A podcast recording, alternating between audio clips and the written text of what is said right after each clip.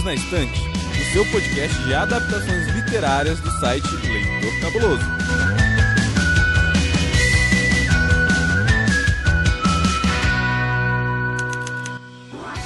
Olá, leitores, seriadores e cinéfilos! Hoje é um episódio especial, eu tô muito ansiosa, eu tô muito nervosa, eu tô muito feliz, eu tô muito empolgada, eu tô falando rápido pra caramba. Mas enfim, sejam bem-vindos a mais um, um episódio do Perdidos na Estante. Aqui quem fala é Domênica Mendes. E eu estou com uma mesa que, gente, assim, olha, me desculpem podcasts do Brasil, me desculpem mundo, desculpe todo mundo, mas assim, é a melhor mesa do mundo, entendeu? Então, diretamente lá, agora do YouTube, não é mesmo? Está ele lá do Colecionador de Cinema. Seja bem-vindo, Lucien. Você sabe que a casa é sua. Então, olha que legal você aqui no Perdidos, Lu. Ok, olha aí, finalmente, né? Caraca, vocês tiveram a cara de pau de me chamar, só pode. É... Caraca, eu tenho que fazer um podcast pra ser pra, pra poder gravar com esse povo, aí depois de anos e anos aí que o povo me chama pra gravar. Mas é assim mesmo. Não, Dô, muito obrigado, apesar da brincadeira, muito obrigado pelo convite. Estou muito feliz de estar ao lado dessas pessoas lindas e pretas e maravilhosas. Então é isso, hoje a gente vai falar desse filme incrível, supipa, wakandástico, que é Pantera Negra. Então hoje vai ser um programa fenomenal. Vai, vai ser o melhor episódio do ano, sabe? Assim, tipo, ou melhor. E do lado do Lucien eu tenho aqui ela que já participou do Perdidos na Estante, num episódio super bacana, um episódio sobre mães na literatura lá no comecinho. Ela aceitou o convite, agradeceu o episódio, me ensinou um monte, me apresentou Conceição Evaristo, me convenceu a ler. Vocês sabem, né, gente? Lá do blog Mãe Preta, eu tô falando da Lu Bento. Oi, Lu. Oi, ah, prazer estar aqui de novo com vocês e falando desse filme maravilhoso. E vamos lá. Vamos nessa. Também pela primeira vez aqui com a gente, eu trago diretamente lá do galera do Hall. É ele, gente. Eu tô falando do Mogli. Mogli, seja muito bem-vindo aqui em casa. Eu espero que seja tão divertido quanto foi divertido ir pra lá. Fala galera, tudo bom? Obrigado, Domênica e Baba. Estamos vendo a história ser feita. Caraca, estamos. É, exatamente. e pra encerrar essa mesa incrível, uma pessoa que já acrescentou e me ensinou muito, que eu admiro e poxa, graças a Lucia eu tive o prazer de conhecer também aí por voz numa conversa. Ela já ensinou bastante pra gente lá no Cabuloso Cast sobre literaturas africanas. Eu estou falando da Ju. Ju, seja bem-vinda aqui no Perdidos. A casa é sua, já sabe. Espero que essa gravação seja incrível para você. Ah, oi estou aqui. eu sempre começo com vergonha. Mas você, você tinha me perguntado se podia me chamar de Ju, mas eu acho que eu já, já sou sua amiga, porque eu sempre ouço podcast. E aí a gente tem essa sensação de que a gente é amigo de todo mundo. Então, oi, de novo para uma, uma pessoa que eu já conheço. Ai, cara, que demais. Pronto, já ganhei a noite, vamos embora, tô brincando. Bom, galera, esse episódio ele é um experimento, então eu já vou avisar para vocês que ele vai ser bem diferente. Motivo, causa e razão. Como vocês devem ter percebido, não tem trilha sonora, não vai ter edição. Eu tô fazendo essa conversa com eles agora, simplesmente vou limpar, limpar o ruído de fundo, vai ter gagueira, vai ter de tudo que vocês puderem imaginar. Vou upar, por quê? Porque aqui, para mim, o que importa é o tanto que a gente pode trazer de qualidade de discussão. A gente não, eles, e o quanto que a gente pode aprender com todos esses participantes. Então vai ter spoiler, mas assim, eu tenho certeza que vai ter muita experiência de vida e muitos pontos enriquecedores.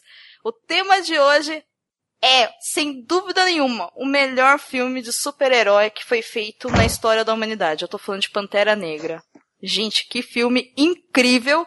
E nada melhor do que eu ter, né, esse cast incrível para poder ensinar pra gente, debater, enfim. Eu vou começar a conversa de uma forma bem polêmica, tá? Porque assim, estou aqui para isso. Então vamos lá.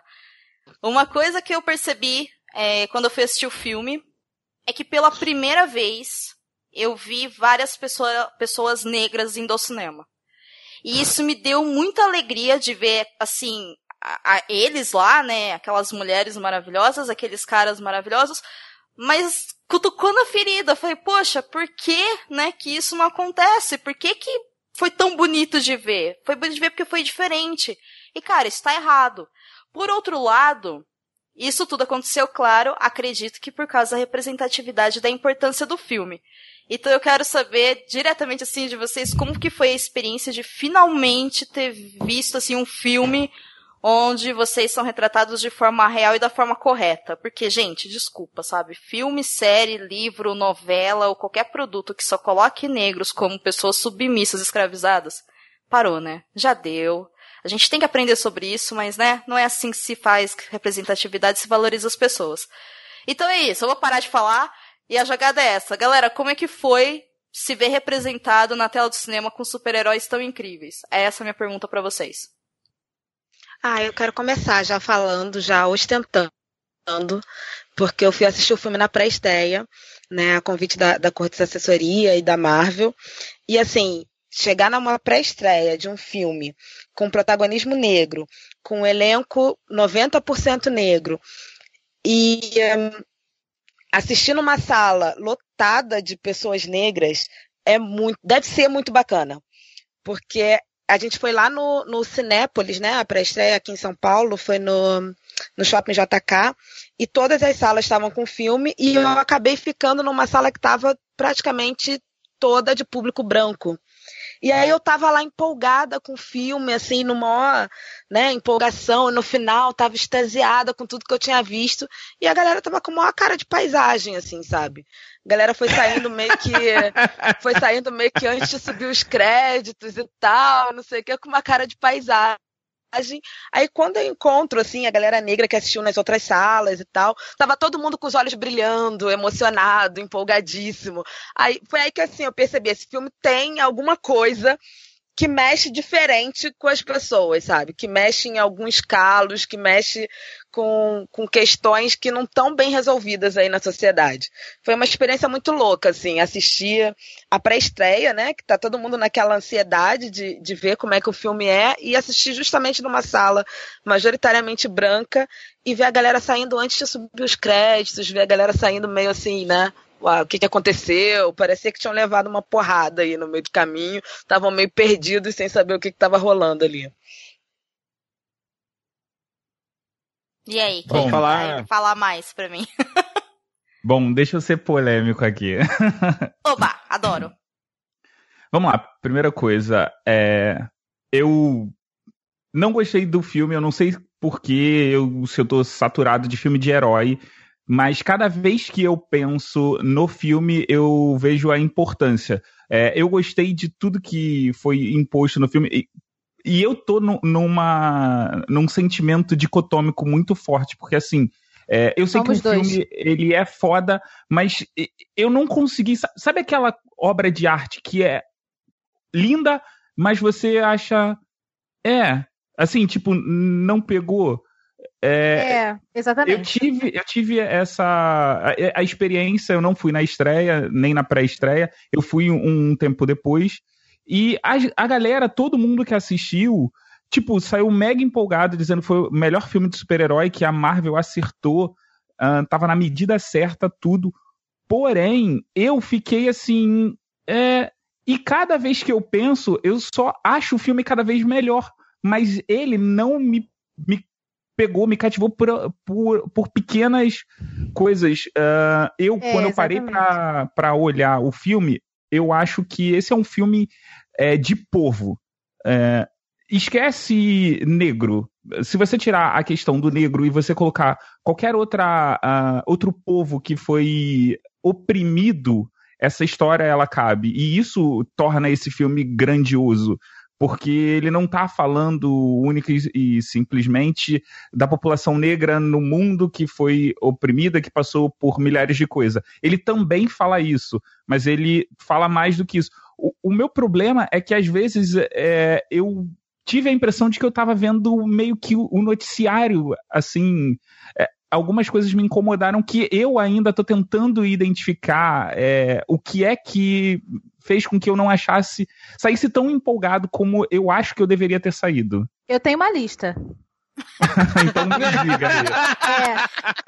É, é, eu tenho uma lista, né? Porque vamos, é, vou ser mais polêmica ainda. Eu acho que esse filme não é sobre como é que você falou? Não é sobre qualquer. Quando você tira o negro ali, você coloca qualquer oprimido e faz sentido. Não, isso daí eu discordo. Eu acho que, assim, o filme é sobre dinâmicas de pai e filho. E aí eu, eu tô falando sem spoiler mesmo, dá pra ouvir. Quem, quem estiver ouvindo, dá pra ouvir, porque não tem spoiler do que eu vou falar agora. Então, assim, é, é, a, a, outra, outra coisa que eu sinto também é que, assim, as críticas brasileiras, como elas não estão. É, é, como, como, eu vou falar? Elas não estão atualizadas com as discussões que existem nos movimentos sociais americanos, ou, no, ou melhor, no movimento negro americano, elas começam a não entender algumas dinâmicas que estão sendo colocadas ali. Então, assim, fica.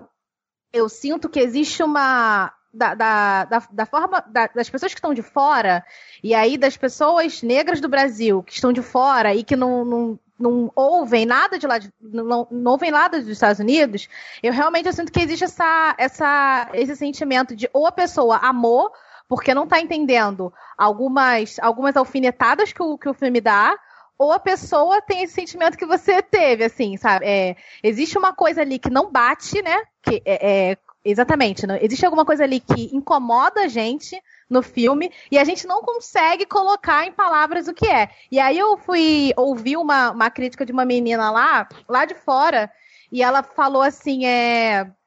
Eu não vou fazer um review sobre o, o, o Pantera Negra. E eu não vou fazer um review por causa disso, disso, disso, disso, que eu acho que eu acho que assim, cabe falar na, na parte do spoiler, mas, assim, é uma, uma primeira coisa ali que eu, que eu vejo como problema é, é a briga entre é, negros africanos, negros do continente e negros não africanos. E o, o cerne do filme é esse, né? É a visão de mundo que as pessoas têm e que as pessoas vão, vão, vão ter por causa de onde elas foram criadas, entendeu? Então, assim, o vilão, ele é é bem interessante porque ele é um negro americano. E ele tem uma visão de conquistador de um negro americano. E aí, quando a, quando a gente. E essa, essa, essa. Essa. Desculpa, gente. Essa falta de sintonia entre negros americanos e negros do continente, ela tá, ela tá na literatura, sei lá, do século passado. Se a gente lê A Cor Púrpura da, da Alice Walker, você tem ali escrito. E aí, quando a gente traz agora para o filme, e aí a sensação que dá é que parece que a gente, tem, a gente não tem é, sentimento da nossa própria historicidade, porque essa, essa, essa dicotomia está há muito tempo sendo colocada. Isso é um debate há muito tempo. E assim, eu ouço dizer que eu não vi uma crítica brasileira falando sobre isso. Parece que as pessoas foram pegas de surpresa de, uma, de um de um debate que está aí há mais de 30 anos, entendeu? Então, assim, eu tenho aqui uma lista, eu já comecei um pouco, um pouco exaltado esse podcast, e é isso.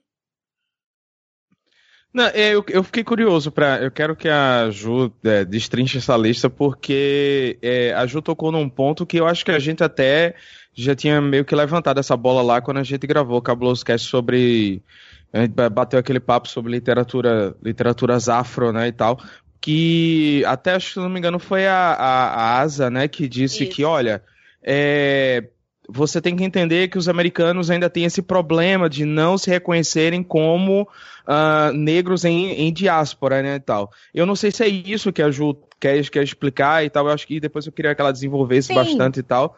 É, mas e assim... Aí... Hum, Desculpa, pode falar, pode é... falar, Ju. Desculpa, eu sou carioca, gente. Eu falo em cima de cima Desculpa, gente. Essa é a fala Mas do programa. É... Desculpa, eu sou carioca, né? Mas, assim, o que eu queria, o que eu queria pontuar é que, assim, é. Quem, quem quer ser visto como negro da diáspora tem todo o direito, mas assim, é, existem pessoas que não querem ser vistas assim, e existem negros americanos que não querem ser vistos assim, e que eles são americanos, assim como. É, é, desculpa falar isso, mas eu sou brasileira, entendeu? É, é tem pessoas que eu entendo que querem que querem é, descobrir sua ancestralidade, mas assim, colocando os pingos nos is, é, existe uma, uma, uma escolha a ser feita por pessoas negras e deve ser respeitada tem pessoas negras que, que simplesmente. Tem, existem negros americanos que simplesmente são americanos, entendeu? Que entendem que existe uma ancestralidade, mas que abraçaram o país no qual eles estão. E, e vida que segue. Mas uhum. eu não acho que seja o caso do filme. Eu acho, eu acho que, que, o filme realmente está trazendo. É, para mim, o filme está trazendo exatamente essa discussão entre o diaspórico e o africano. Né? E o diaspórico querendo cobrar de África uma postura em relação ao mundo, em relação aos outros negros que estão por aí e que eles estão ali em Wakanda numa boa, né, sem se preocupar com todos os outros que estão fora. Eu vi, eu vi muito isso no filme, assim, o, o Eric lá querendo buscar os recursos de África, poxa, o Wakanda é tão rica e não vai, não vai ajudar o resto dos negros no mundo. É, mas olha só, mas o filme toma um partido, né? Né? Então a postura dele era muito essa, de, de fazer essa. O filme toma um partido. É. Assim? Porque, ah. porque assim, no final do filme, o que acontece no final, o filme toma um partido. Entendeu? Independente. Eh, já, já que estamos na sessão sem spoilers, então. Sim, sim. Entendeu? E, então, assim, não é como se o filme é, bancasse um isentão. Entendeu? Se ele, se, se ele tivesse colocado a, não, a discussão, discussão e deixado, Entendeu? Se ele tivesse colocado a discussão e deixado, eu até entenderia. Mas, na verdade, ele colocou uma discussão e no final ele toma um partido. E aí, na cena pós-créditos, ele toma um outro partido. E aí é, é, aí é um dos pontos aqui da minha, da minha lista, que aí é pra parte do spoiler. Mas olha só, vocês acham que só no final que ele toma partido? Porque, para mim, é, do meio pro final, é, o diretor tá o tempo todo tomando partido. Por quê? Se você não tomar, se o diretor ele não tomasse partido, muitas pessoas iriam considerar o, o, o anti-herói como uma ótima pessoa. Porque se você parar para analisar pelo ponto de vista do anti-herói, faz todo um sentido, faz toda uma lógica. E uh, ele estava cativando boa parte. O problema é que todas as vezes em que mostra ele, ele é, você tem uma ligação de que isso está errado, isso não deve ser feito. Pelo menos foi essa a leitura que eu tive. Então, eu acho que ele, assim, é, primeiro que eu não acho que ele cativou ninguém. É, não ninguém de Wakanda, né? Assim, do que tá acontecendo lá. Primeiro que, desculpa ser não, a monarquista falo, aqui. Desculpa, ah, tá. desculpa Lu. É, quando eu falo cativar, eu digo o público que tá assistindo o, público, o filme. Ah, é. sim, sim. Eu Quem tá assistindo. Que ele cativou muito o público. É, e eu fiquei olhando assim pro lado, fica pensando assim, gente, como assim, meu Deus? Mas assim, é, isso, sem ser a monarquista aqui a chata, mas assim, ele não tinha direito, né? Eu, eu, não sei se isso é spoiler muito pesado ou não, mas assim, é, não, mas acho melhor não falar isso, que eu acho que realmente é da parte do spoiler, gente, enfim. Pode falar, mas... Assim, gente, não, se alguém falar? chegou até aqui e não assistiu o filme, vai assistir o filme e volta. O podcast ah, vai continuar falar? aqui. Pode, claro. Então, é, aquele desafio, ele não tinha direito a pedir o desafio, até porque, porque assim, por mais, primeiro que ele não nasceu em Wakanda, e, e por mais que o, o pai dele seja um príncipe, a mãe dele, a, o casamento entre a mãe dele e o pai dele tem que ser autorizado é, pela justiça de Wakanda. Tipo assim, monarquia é isso. Ele pode ter 15 filhos. Se ele tivesse tido, se o, se o rei, se o irmão do rei tivesse tido 15 filhos nos Estados Unidos e não tivesse sido com casamentos não autorizados e não legítimos dentro da monarquia de Wakanda, não é filho, entendeu? É, infelizmente, assim, isso é arcaico, mas seria simplesmente um bastardo real. Então, assim, ele chegar lá e falar, eu tenho direito e aceitar o. E, e, pedir um desafio, primeiro que o T'Challa não tinha poder real para aceitar um desafio assim. Então, qualquer um que chega em Wakanda com, com uma insígnia pode pedir um desafio. Se já passou a, a data do desafio, achei que o dali é um absurdo. Assim, depois da, da, da, segunda vez que eu assisti, eu fiquei pensando assim, ué, gente, não tem lei aqui? O país é uma, uma festa? Gente, mas o cara tá mais focado, ele tá mais focado no, na, na lealdade dele, assim, ao, ao que ele acredita, sabe? Eu não sei como é que o, o T'Challa ia chegar e falar, não, você não tem direito, vamos lutar na justiça por isso. Se ele sabe que o cara é primo dele, que ele sabe que o cara teria direito. É, mas aí. É, é, mas é, é o seguinte: é o isso famoso... seria ganhar no tapetão? Seria. Seria. Gente, é o famoso não, truque para fazer né? o filme andar, porque se não é. rolasse é. isso, o filme acabava ali. Sim, e você pensa que um rei que honra as tradições e que tem todo aquele contexto não vai chegar e vai falar não, fala aí com a justiça, falou, falou, valeu, não tem nada contigo. Não vai, cara. É, olha só como é interessante, né? Essa cena que a que a, ai meu Deus, a Ju, a Ju trouxe, né, do desafio, eu acho que ela é uma cena, na verdade, que ela realmente coloca a gente em dúvida pelo seguinte, vou falar a minha sensação de espectadora, né, que não leu as HQs, enfim. Eu não tive, né, o a, talvez a atenção, eu não tinha conhecimento, enfim, eu não me atentei para essa questão cultural e tudo mais. Mas analisando assim, simplesmente como uma pessoa que assistiu o filme por diversão, é, quando eles colocaram lá esse personagem chegando e falando assim, olha, eu enfrento você, é um mecanismo, por falta de uma palavra melhor aqui, mas é um mecanismo para demonstrar a bondade do protagonista, né? E colocar Exatamente. visivelmente que ele tem um, um anti-herói e que ele vai enfrentar esse anti-herói. É que eu acho que essa cena ela marca o primeiro arco do filme, porque esse filme ele não tem somente uma história, ele tem duas histórias. Né? A gente tem a história da origem e a gente tem digamos assim, a continuidade do que acontece depois que ele realmente se torna o Pantera. E aí você fala, poxa, talvez tenha faltado dois filmes, entendeu? Sei lá, um filme solo parte 1 um filme solo parte 2, mas duas histórias separadas. Mas o que eu senti foi o seguinte, olha, existe um protocolo dentro dessa comunidade, dessa sociedade, que é um, nada mais é do que um protocolo, ou seja, são regras né, que tem que ser seguidas. E alguém foi lá e quebrou isso daí porque levou o protocolo ao pé da letra, digamos assim. E ele falou, tá bom, né, porque ele aceita, né? E aí eu fiquei olhando e falei, mas por que que ele tá aceitando, sabe? De fato alguém iria enfrentar ele? Exatamente. É, mas aí a gente talvez tenha que lembrar o seguinte, né? É um filme que tem que mostrar essas, essas coisas óbvias, assim né? Olha, eu tenho esse herói e eu tenho esse problema. Uhum. E eles têm que se enfrentar. Para quê? Pra mostrar o quanto esse cara é transgressor e malvado e faz tudo errado, quebra as regras.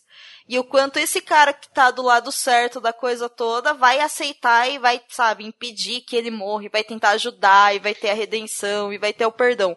Isso ia ter que acontecer em algum momento.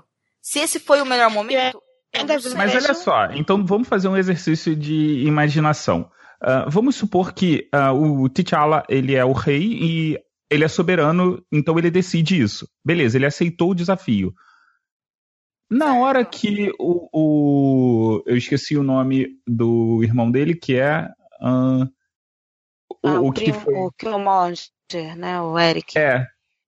Na hora que ele foi, que ele pediu para queimar todas as plantas, acabou a linhagem do Pantera acabou a, a, a força do Pantera, porque não tem mais erva, né? Uhum. Então, tipo, é, esse é o último Pantera Negra. Porque na hora que, que a, a, a, coisa foi pegar a, a erva, eu pensei assim, pô, ela vai pegar duas, né? Porque uma para dar pro herói e outra para cultivar. Pra plantar, né? Ah, não, ela pegou só uma porque ela tava com medo de ser descoberta. Tudo bem. Todo mundo sabe que o cagaço faz a gente, tipo, correr, fazer as fazer coisas mais cagada. rápido possível. O cagaço faz a gente fazer cagada. É, mas, pô, tipo, eu fiquei pensando assim, cara, é, e se alguém der. Ele nunca mais pode ser desafiado, né? Porque se ele for desafiado, acabou também a. a, a porque ele precisa beber para sair a, a essência dele, né? E, uhum. gente, eu achei esse um grande furo de roteiro no meu, modo, no, no meu ponto de vista. Eu também, eu também. É, e, e, eu, uma coisa que assim, ah, mas ele era rei soberano de Wakanda, mas ele tem ali uma, aquele a câmara de lords, né, dele, né?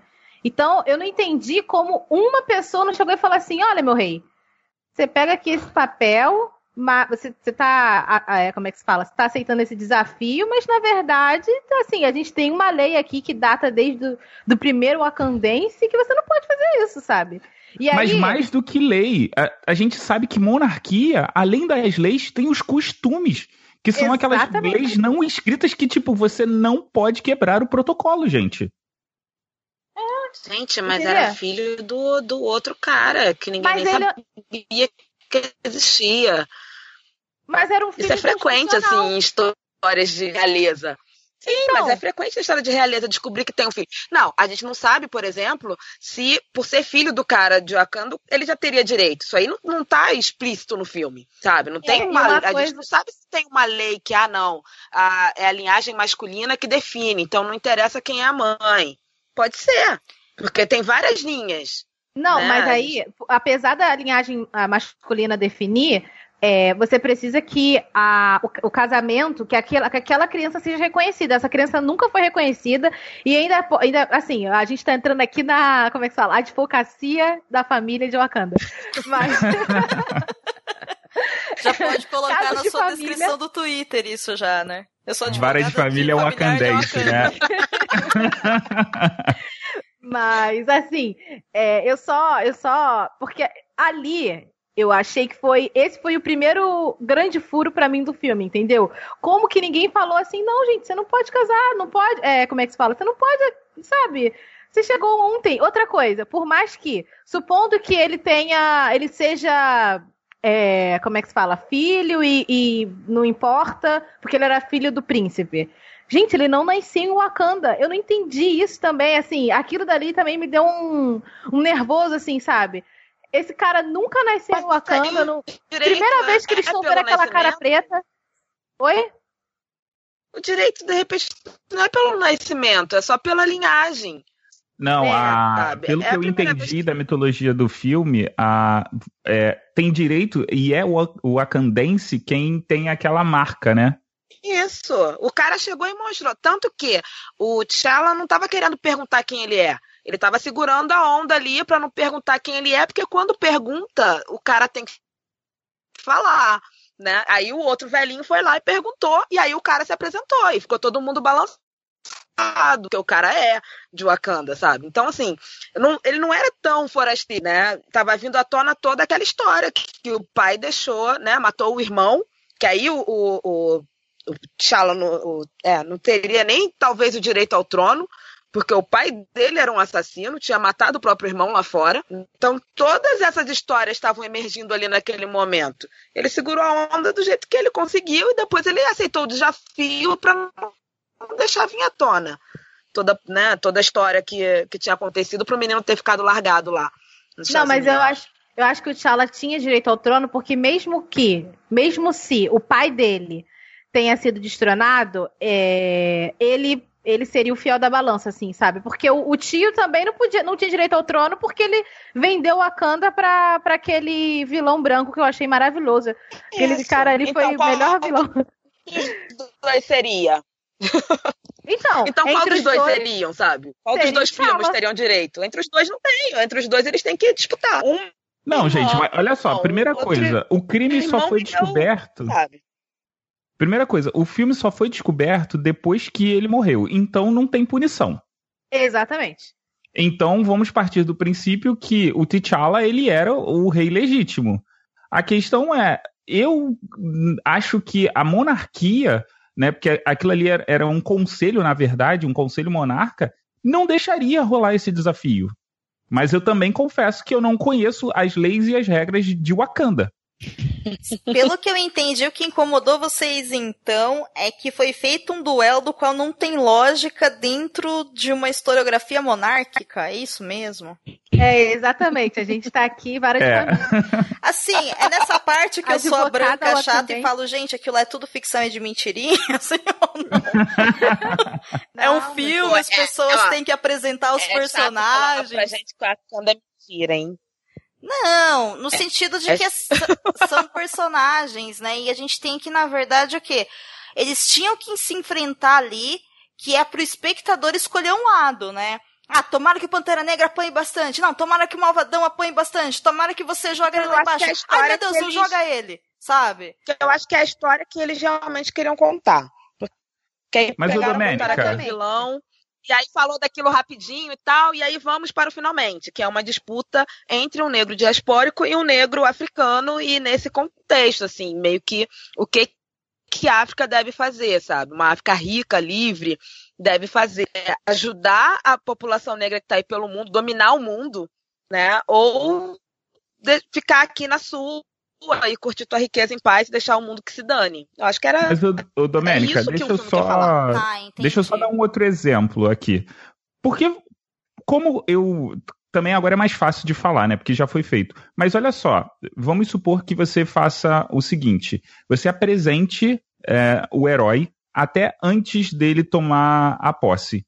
E você coloca o Mbak como um rival de tribo, porque ele precisava ser apresentado como rival de tribo, e na hora que o T'Challa ele fosse um, pleitear pelo lugar dele, o, o, o é, caraca, eu esqueci o nome novamente.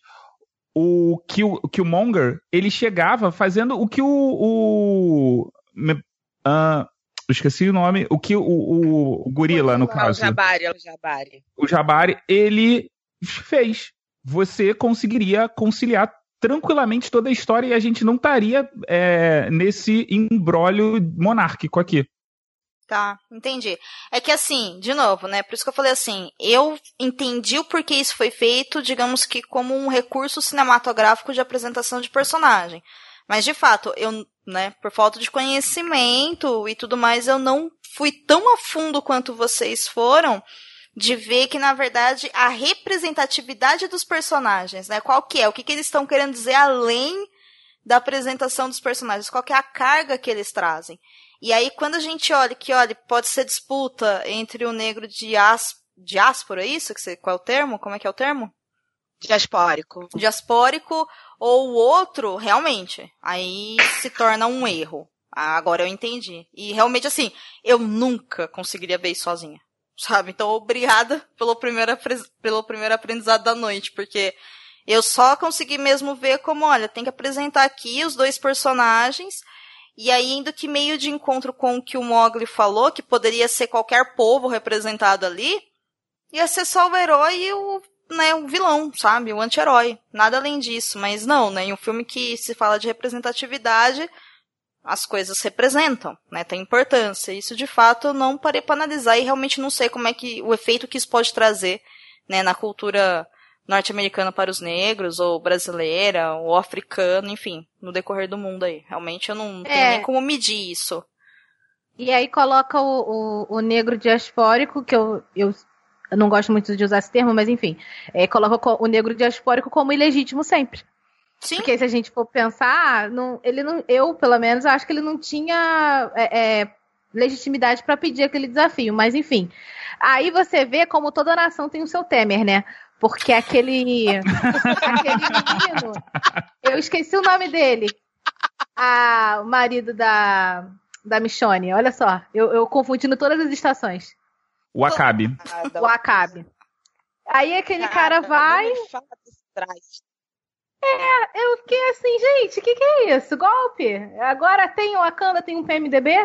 Entendeu? Muito Porque Sou seu amiguinho eu... até você não fazer o que eu quero, né? Exatamente. Eu fiquei assim, ué, gente, não tô entendendo. Assim, dá vontade de falar assim, ah, porque quando ele chega pro, pro T'Challa e fala, ah, porque o seu pai ficou aqui 30 anos e não fez nada. Aí dá vontade de falar assim, querido, mas você, há uma cena atrás, estava falando que realmente não é pra gente é, é, abrir a conta pro mundo, que é pra gente ficar na nossa, não fazer nada. E aí você estava falando que você pediu pro, pro pai dele pro, pro antigo rei sair por aí como Pantera Negra procurando um. um é, como é que se fala? Um. um é, um pirata branco que anda na que anda no submundo assim você estava pedindo para ele se expor quando era interessante para você entendeu assim cara aquilo dali outra pessoa também que doeu muito complicado aquilo gente e o final o final como ele é um banana né porque aí quando ele vai pro tudo ou nada Aí tá lá brigando e tal, achando que tá dando golpe, não sei o quê.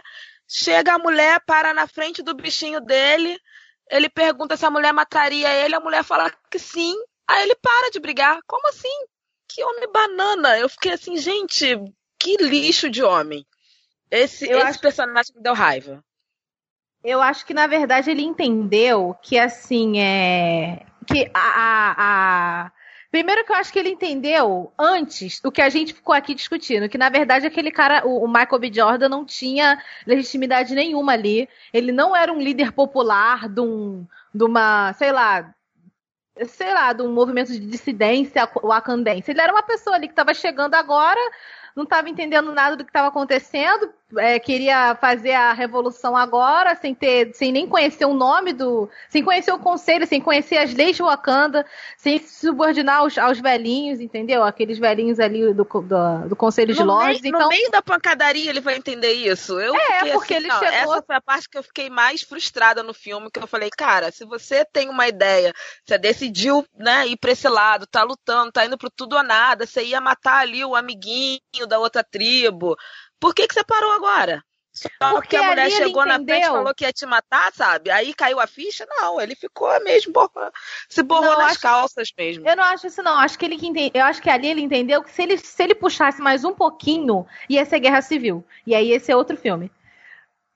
Pô, mas já era, já tava, já tava todo mundo se matando lá no. É, mas não, acho que assim, se ele. Não, acho que assim, aquilo dali não era guerra civil, aquilo dali era uma guerra, era um, era um conflito um conflito não, é um conflito entre os clãs ali, entre a, só as partes militares dos clãs. Então, assim, Sim, você vê que a população acandense não tava. É, mas a população acandense não tava ali, entendeu? Era uma, uma questão ali completamente da, da cabeça do governo. Tipo, o Senado tava se, se irritando ali e tinha uma, uma, uma guerra ali. Uma guerra não, uma, uma situação de conflito ali. Eu acho que se ele puxa um pouquinho, ia se tornar uma guerra civil. E era isso que ele não queria, porque assim, apesar dele não ser uma pessoa boa, ele também não é otário. E eu acho que também, eu, eu, eu acho que ele sentiu que, assim, se eu parar agora, dá para eu cumprir um regime semi-aberto. Entendeu? Mas assim, um pouquinho é guilhotina, eu senti isso nele. Luciana e Juliana, a, vocês não acham que o, o, o, diretor ele quis de repente mostrar a força da mulher nessa cena? Porque eu fiquei com essa impressão, assim. Uh, o filme todo ele mostra isso, mas ele nesse ponto eu fiquei com a impressão de que ele queria uh, mostrar que assim as mulheres e aí você tem a, a questão histórica das mulheres na África serem extremamente respeitadas e Uh, e aí é um outro ponto que a gente reclama, que a gente estava reclamando, que assim, do mesmo jeito que as mulheres são respeitadas, os anciões são respeitados, e aí a gente tem o problema do cara que ele uh, ignorou todo o conselho, mas vamos continuar nesse uh, ponto aqui. Eu fiquei com essa impressão nesse momento. Vocês não tiveram essa visão, não? Não. Eu achei mesmo ali que ele estava salvando dele. E outra coisa, uma, uma, uma coisa que você falou agora que eu me lembrei. É, quando, quando o Michael B. Jordan fala, ah, queima aqui todas as ervas coração. Não teve uma, uma um ancião ali para guardar umas três ali para depois plantar e, e continuar o, as tribos de. Como é que se fala? A descendência, né? A, os Panteras Negras. Eu fiquei Sim. pensando nisso. Será que não, não, não é isso? Nesse, nesse furo de roteiro, que não, na verdade não é furo de roteiro que a gente vai descobrir no Pantera Negra 2 que, ai, aqui uma velhinha, eu comprei, eu guardei mais Sempre assim. Eu guardei provavelmente, e, e provavelmente o, o Killmonger, né, vai voltar de alguma forma. Porque eu não vejo muito, muito sentido. Tipo, um personagem tão rico morreu ali naquela luta que você fica, pô, tá, né? Como assim? E, tipo, vai voltar e o Pantera Negra vai fazer o quê? Assim, nesse, nesse contexto, vai salvar o mundo agora. Né? vai é voltar é a ser um herói no mesmo modelo dos outros heróis que salva o mundo e depois volta para a África e vive feliz para sempre. Como é que é isso? Você acha que o Killmonger vai voltar? Ele vai voltar com que exército? Que agora ninguém vai, ninguém vai bater no peito e falar, ah, eu sou Killmonger para presidente. Entendeu? ah, não sei, não né? Sempre, sempre, sempre, dá um, sempre dá um jeito nisso. O povo do cinema sempre Eles dá um fazem jeito. um furo novo. É. tem malabarismo aí nesse rolê. Eu, eu não sei, eu tenho, eu tenho as minhas reservas se ele vai voltar ou não, porque eu acho que apesar dele ter sido, apesar dele ter sido, como é que se fala? Ele ter sido carismático, se ele não foi, se ele não foi ressuscitado ali, se ele não foi curado ali naquela, naquela naquela batalha, eu acho que ele foi realmente jogado fora do roteiro. Ou, se ele, ou ele poderia voltar como bonzinho, né? Ia ser. Ia ser interessante. Assim, eu fiquei com a impressão de que o Killmonger foi um ótimo personagem, mas ele precisava morrer. Porque se ele aparecer novamente, vai acabar estragando esse filme. Porque a fala que ele disse é, é, que, que era o que era mais importante na questão da morte dele. Que é melhor você morrer do que você viver enjaulado. Basicamente é isso que ele quer dizer. É, e eu ah. achei um desrespeito aquilo.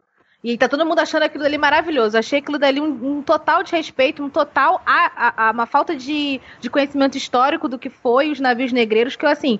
Eu fiquei, eu fiquei. Aquilo ali me irritou, aquilo ali me deixou chateada, entendeu? Porque. E, e assim. E, e, mais do que. Mais do que me deixar chateada. Assim, você tem um livro, e aí é um livro de uma, de uma autora que é O Amor da Minha Vida, que é a Bell Hooks, que o livro é de, acho que em 1979 ou 81.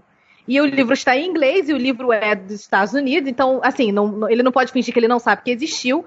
É um livro que é um marco no, no, no feminismo e ela vai, é, ela vai destroçando, vai, vai destrinchando, na verdade, toda a, a experiência do que foi um navio negreiro e da, da, da tentativa de quebrar o espírito das pessoas que foram ali trazidas, tiradas do seu, do seu, do seu país, da sua tribo, para as Américas. Então, assim, parece que eles estão fazendo ali de propósito, parece que eles estavam dando um tapa na nossa cara com aquela frase.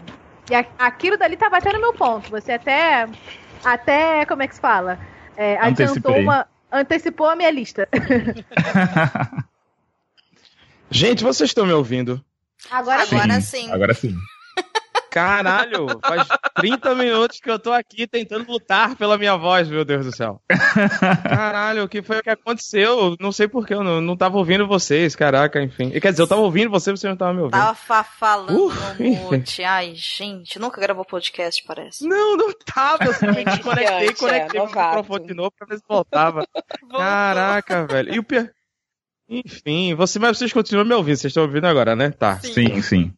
Problemas técnicos. Eu, eu, eu, quero, eu quero só fazer uma pergunta pra Ju, porque eu quero ver se eu entendi. Porque é, é, eu vi o. Eu tô. Eu saí do filme assim, em prantos, entendeu? Tipo.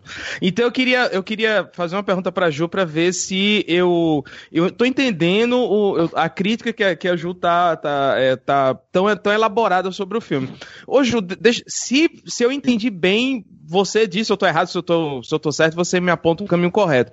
No caso, o que, o que, o que, pelo menos assim, o que mais te, te magoou, além do, desses aspectos técnicos de roteiro e tal, é que para você essa, essa seria, não sei, a visão de um americano sobre a diáspora, é isso?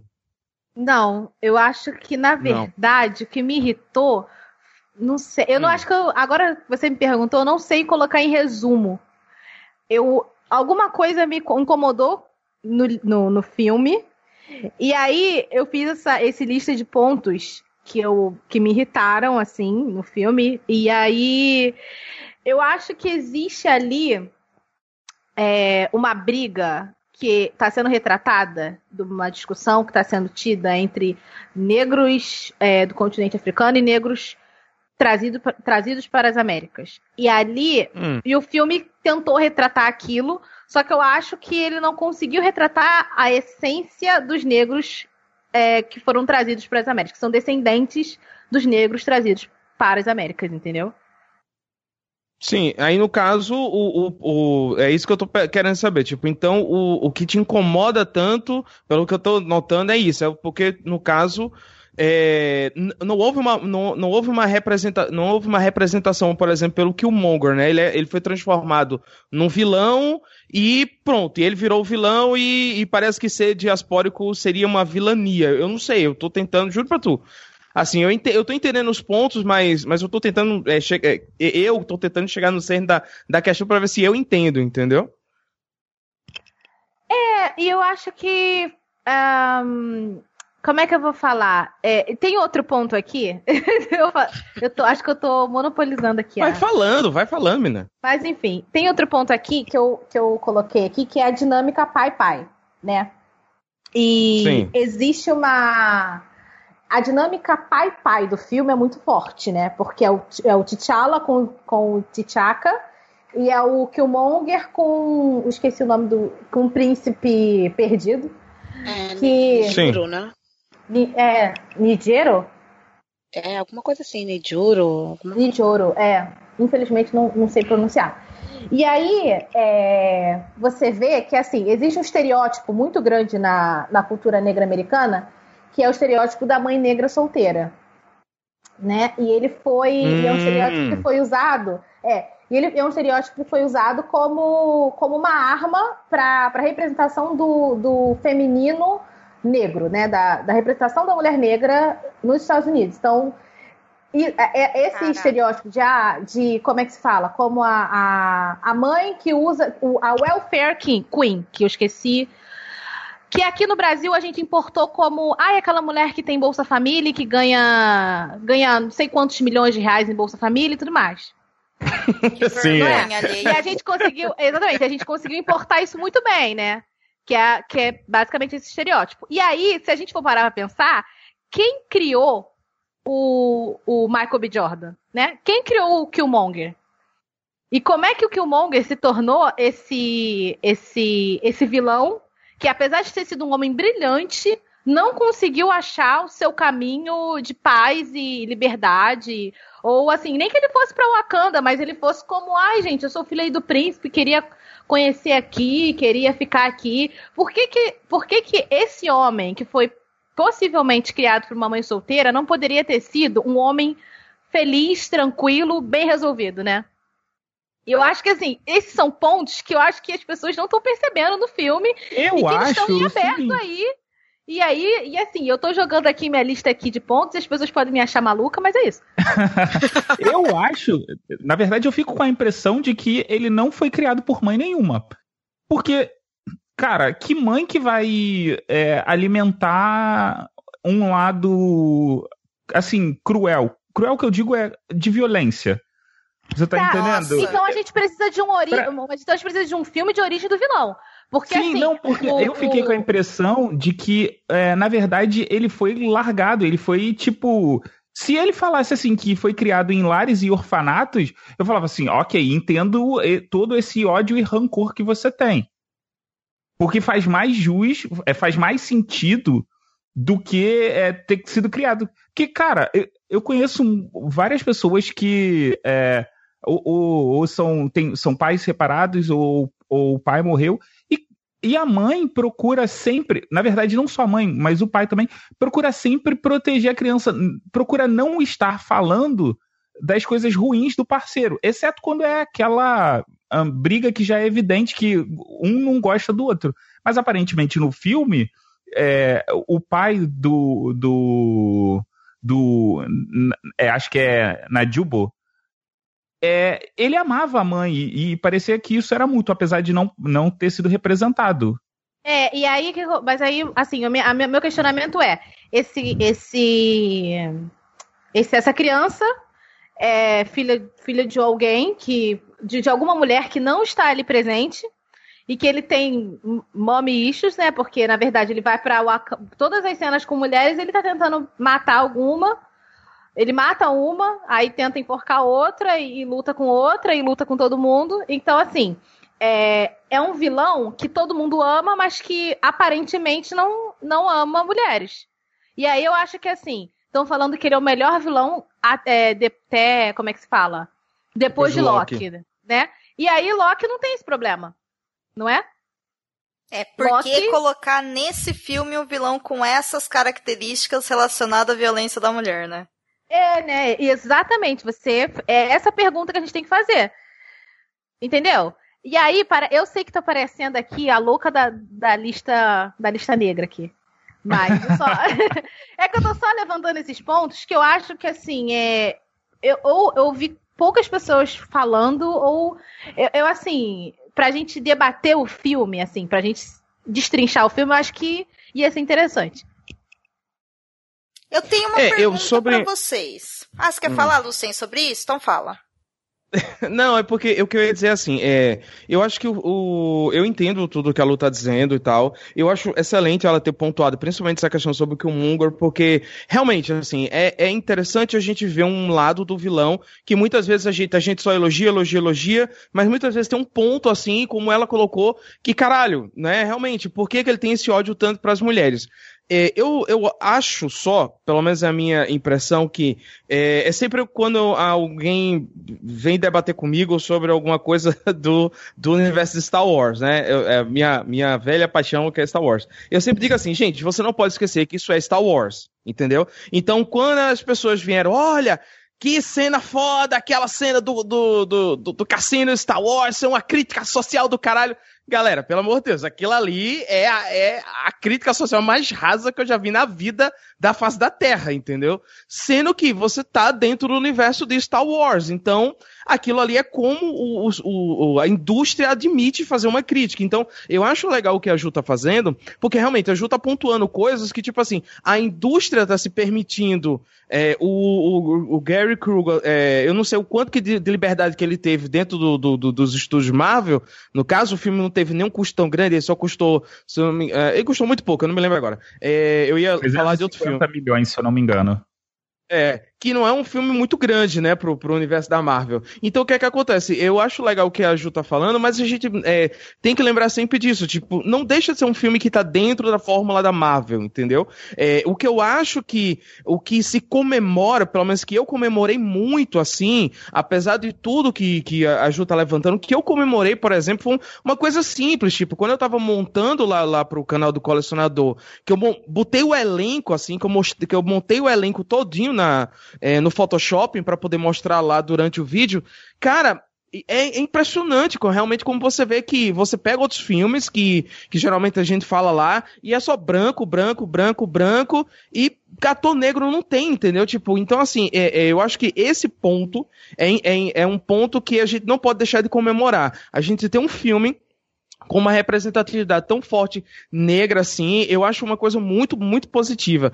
A questão de, por exemplo, a gente ter a, a, as mulheres sendo representadas da forma que, que tiveram, tipo assim, por exemplo, você não vê, pelo menos eu, eu, não, eu não encarei dessa forma, eu não vi nenhuma das, das, das, das é, nenhuma das personagens é, inferiores ao Pantera. Tipo, elas não estavam em nenhum degrau. Elas sempre pareciam ou estar um pouco acima dele, ou estar no mesmo nível dele, entendeu? E isso é uma, é uma coisa que em, em narrativas a gente, a gente acaba sempre encontrando. Ou, ou, a mulher, ela é meio que a, a moeda de troca ali, ou ela é sempre o meio de conquista, alguma coisa assim.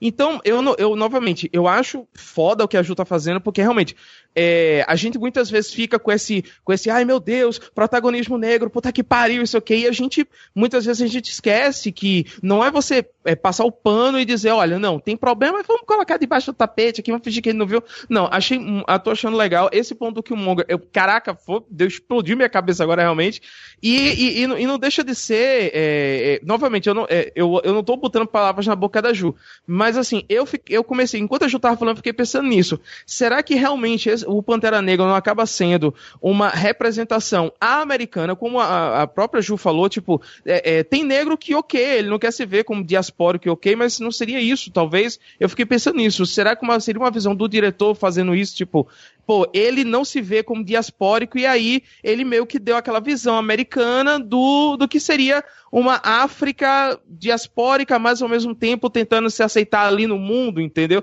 Tentando se encaixar nas regras do mundo e tal. Meti a mão, tá no microfone que me empolguei.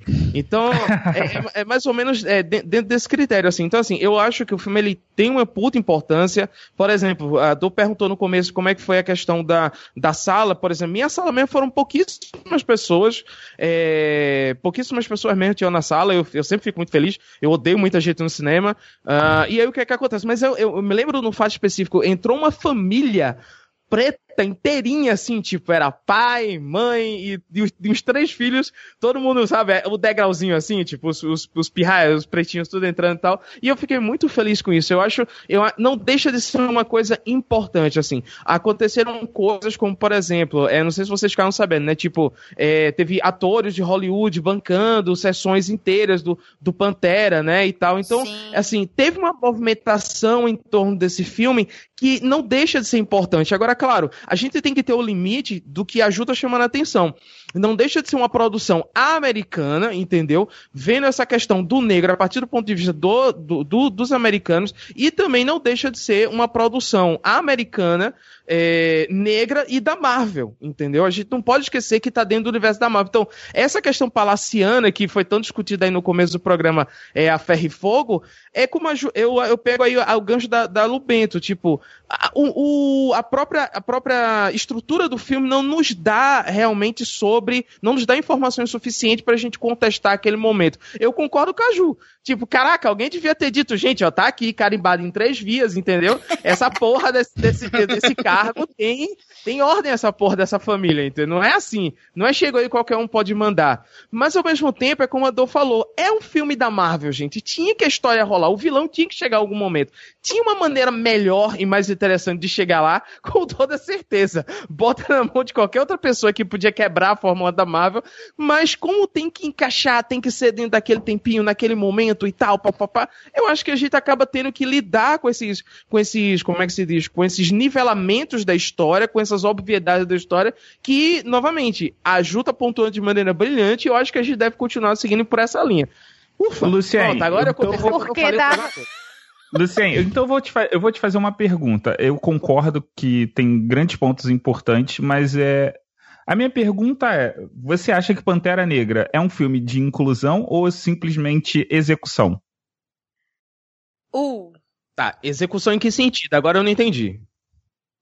Execução de. Ah, a gente só tem um, um plantel de negros. Personagem é um negro filme... e vamos fazer ele, né? Exatamente. É, você acha que é, 2020, 2021, você vai ter filmes com uma quantidade de negros desse tipo?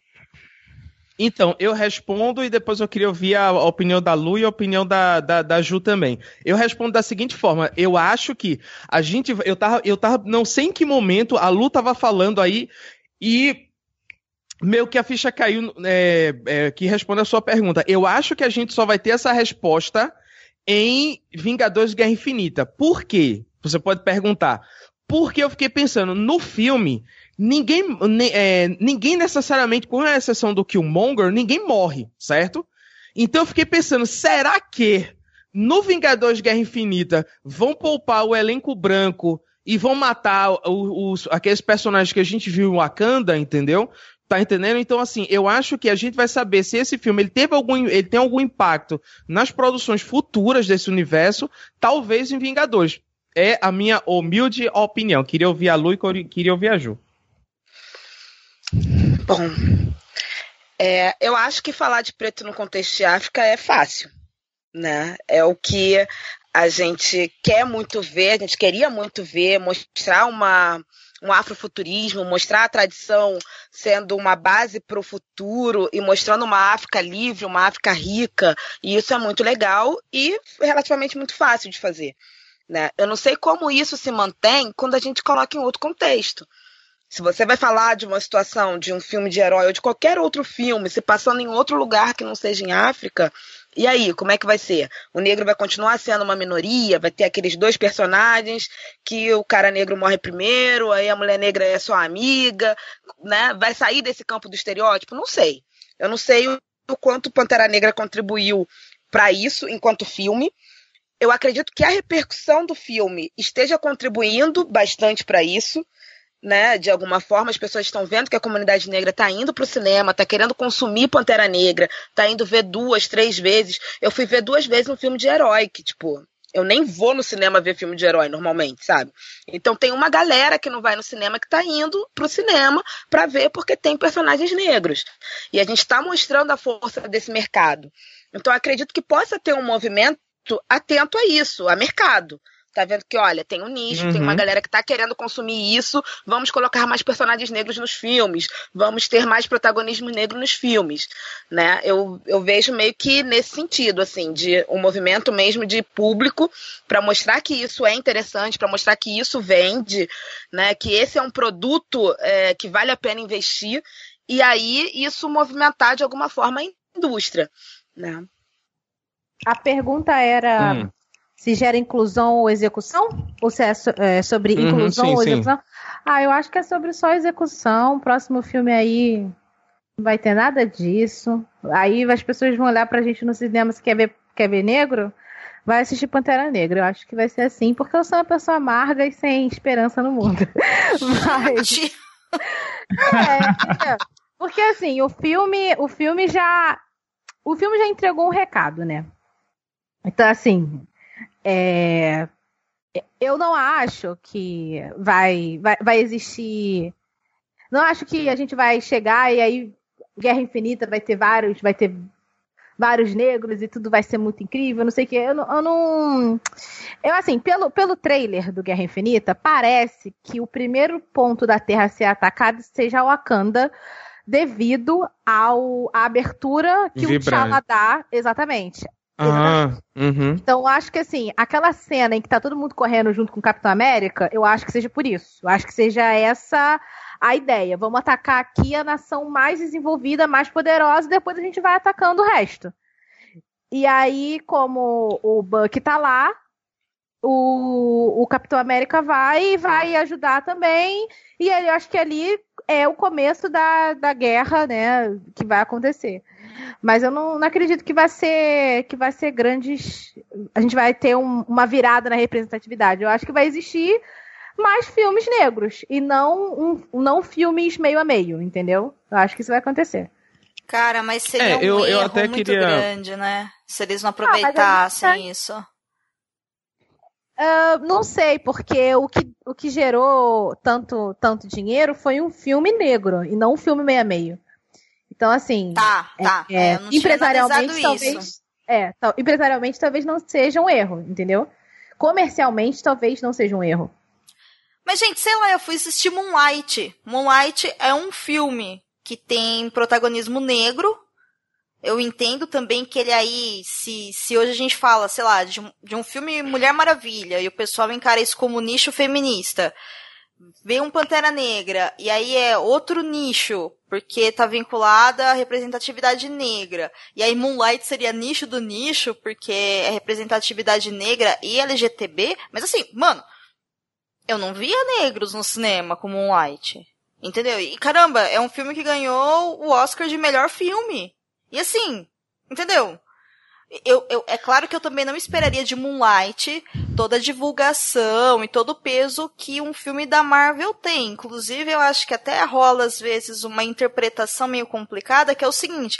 O filme, independente do filme que seja, independente de ser Mulher Maravilha, independente de ser Pantera Negra, independente de ser Guerra Civil, independente, pode ser o filme que for. Todo filme é um produto, todo filme visa lucro, né? Uhum. O que eu peço, assim, e eu espero do fundo do meu coração, é que tenha, sim, mais acesso e mais participação de homens e mulheres e crianças. Gente, bota negro, bota mulher, bota gente laranja, amarela, cor-de-rosa, azul, não me importa, entendeu? Coloque gays, coloquem lésbicas, sabe? Abre a mente.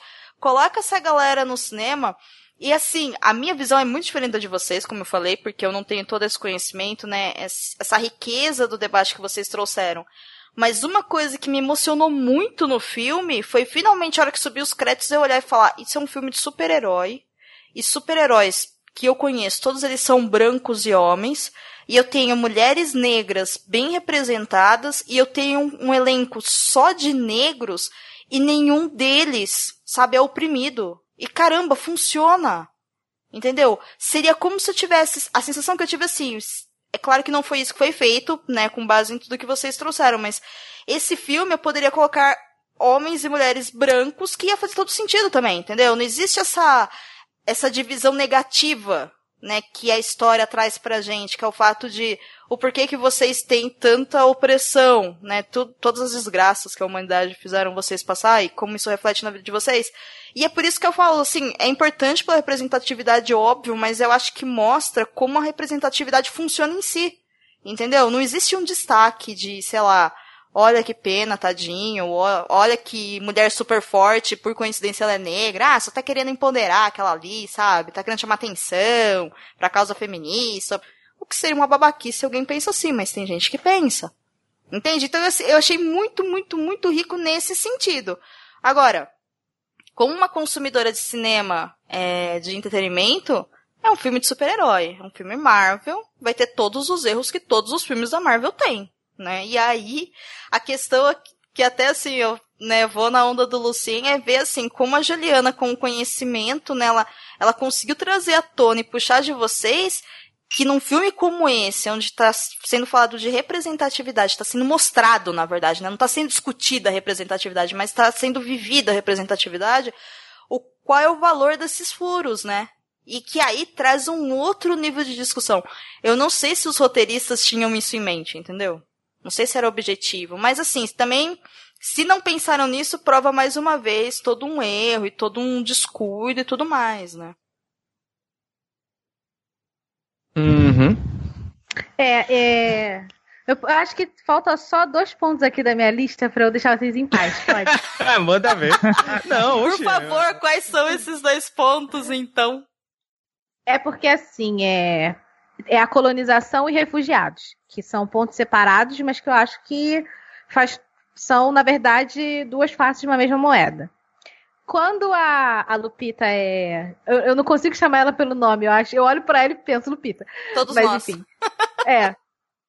É, quando a Lupita é resgatada pelo T'Challa, e aí ela fala, a gente precisa ajudar o mundo, e a gente precisa, na verdade, é, é, salvar todo mundo. E aí, é, eu vou falar um negócio aqui que eu acho que eu posso ser mal interpretada, e eu acho que eu posso ser até...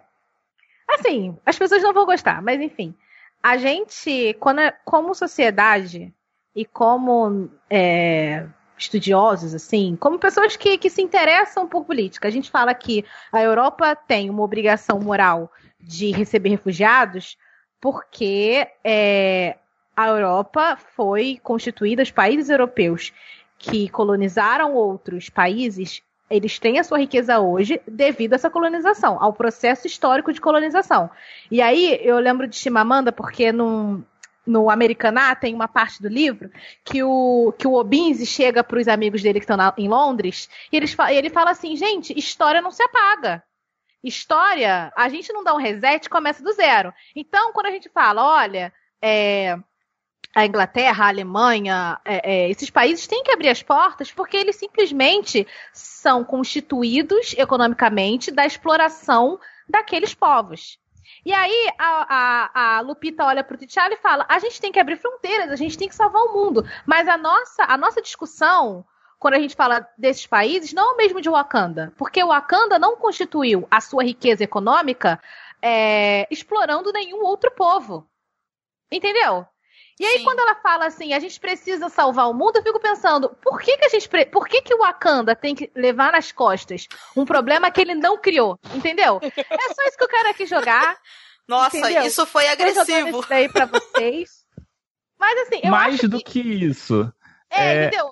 Gente, estamos em 2018. Será que ninguém nunca aprendeu nada com a história?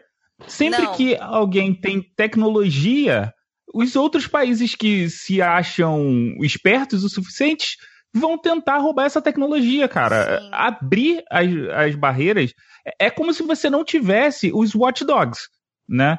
Porque é, os watchdogs diriam: olha só, eu não acho que seja uma boa, porque o país tal, tal e tal vai querer roubar a sua tecnologia. E vamos dar nome: os Estados Unidos vão querer roubar a tecnologia.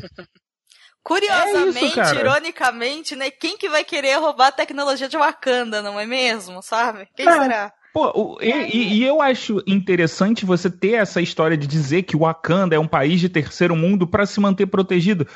Porque, gente, se o Wakanda, é, já que o Wakanda é a maravilha na Terra, todo mundo vai querer ir para lá. Ou, se nem todo mundo quer, quer ir para lá, se ah, o Wakanda é o que é por causa do vibrânio, o Wakanda vai ter que começar a exportar vibrânio para o mundo. E aí a gente entra num outro Oh. problema. Hum. Mas Pode falar, um pouquinho, ô, ô Ju. Não, não, não pode já falar, Mog. Fecha aí o pensamento, pô. Não, eu fechei. Deixa eu só fazer uma Tá, pergunta diz. pra Ju, porque me caiu a ficha de uma coisa. Essa- esse negócio que ela falou é bem interessante, realmente, do fato de, peraí, por que, que vocês têm que salvar o mundo todo se o erro não é de vocês, né? Ou a responsabilidade não é. Vamos ignorar a questão de que provavelmente isso pode ter sido colocado porque é uma personagem muito empática e solidária e tudo mais. E se sim, se hoje acontece um problema em qualquer lugar do mundo, a gente tem condição de ajudar, a obrigação moral, independente do passado, ela é vista com qualidade, né? Como um passo à frente, não como um conserto. Mas vamos lá. Uma coisa que me chamou a atenção, por exemplo, é que a primeira vez que ela demonstra essa vontade de ajudar outras pessoas fora de Wakanda, a sensação que eu tive é que ela estava falando das, das pessoas negras que estavam fora de Wakanda. Não de todas as pessoas do mundo que estavam fora de Wakanda. Eu não sei se vocês também tiveram essa sensação. É claro que depois, conforme o filme vai indo, a gente vai entendendo a importância, a gente vai entrando naquele mundo, a visão do personagem fala, nós temos que salvar todo mundo, se torna universal. O que é lindo de ver, né? Porque, de novo, se fosse um, um, personagem ou uma personagem branca falando temos que salvar o mundo, sei lá, Jack Bauer, a gente imaginaria que eles iriam em qualquer cafundó do mundo para salvar alguém. O que não vão, né? Então é legal ver isso. Mas a sensação que eu tive é que ela se referia às outras pessoas negras que estavam fora de Wakanda.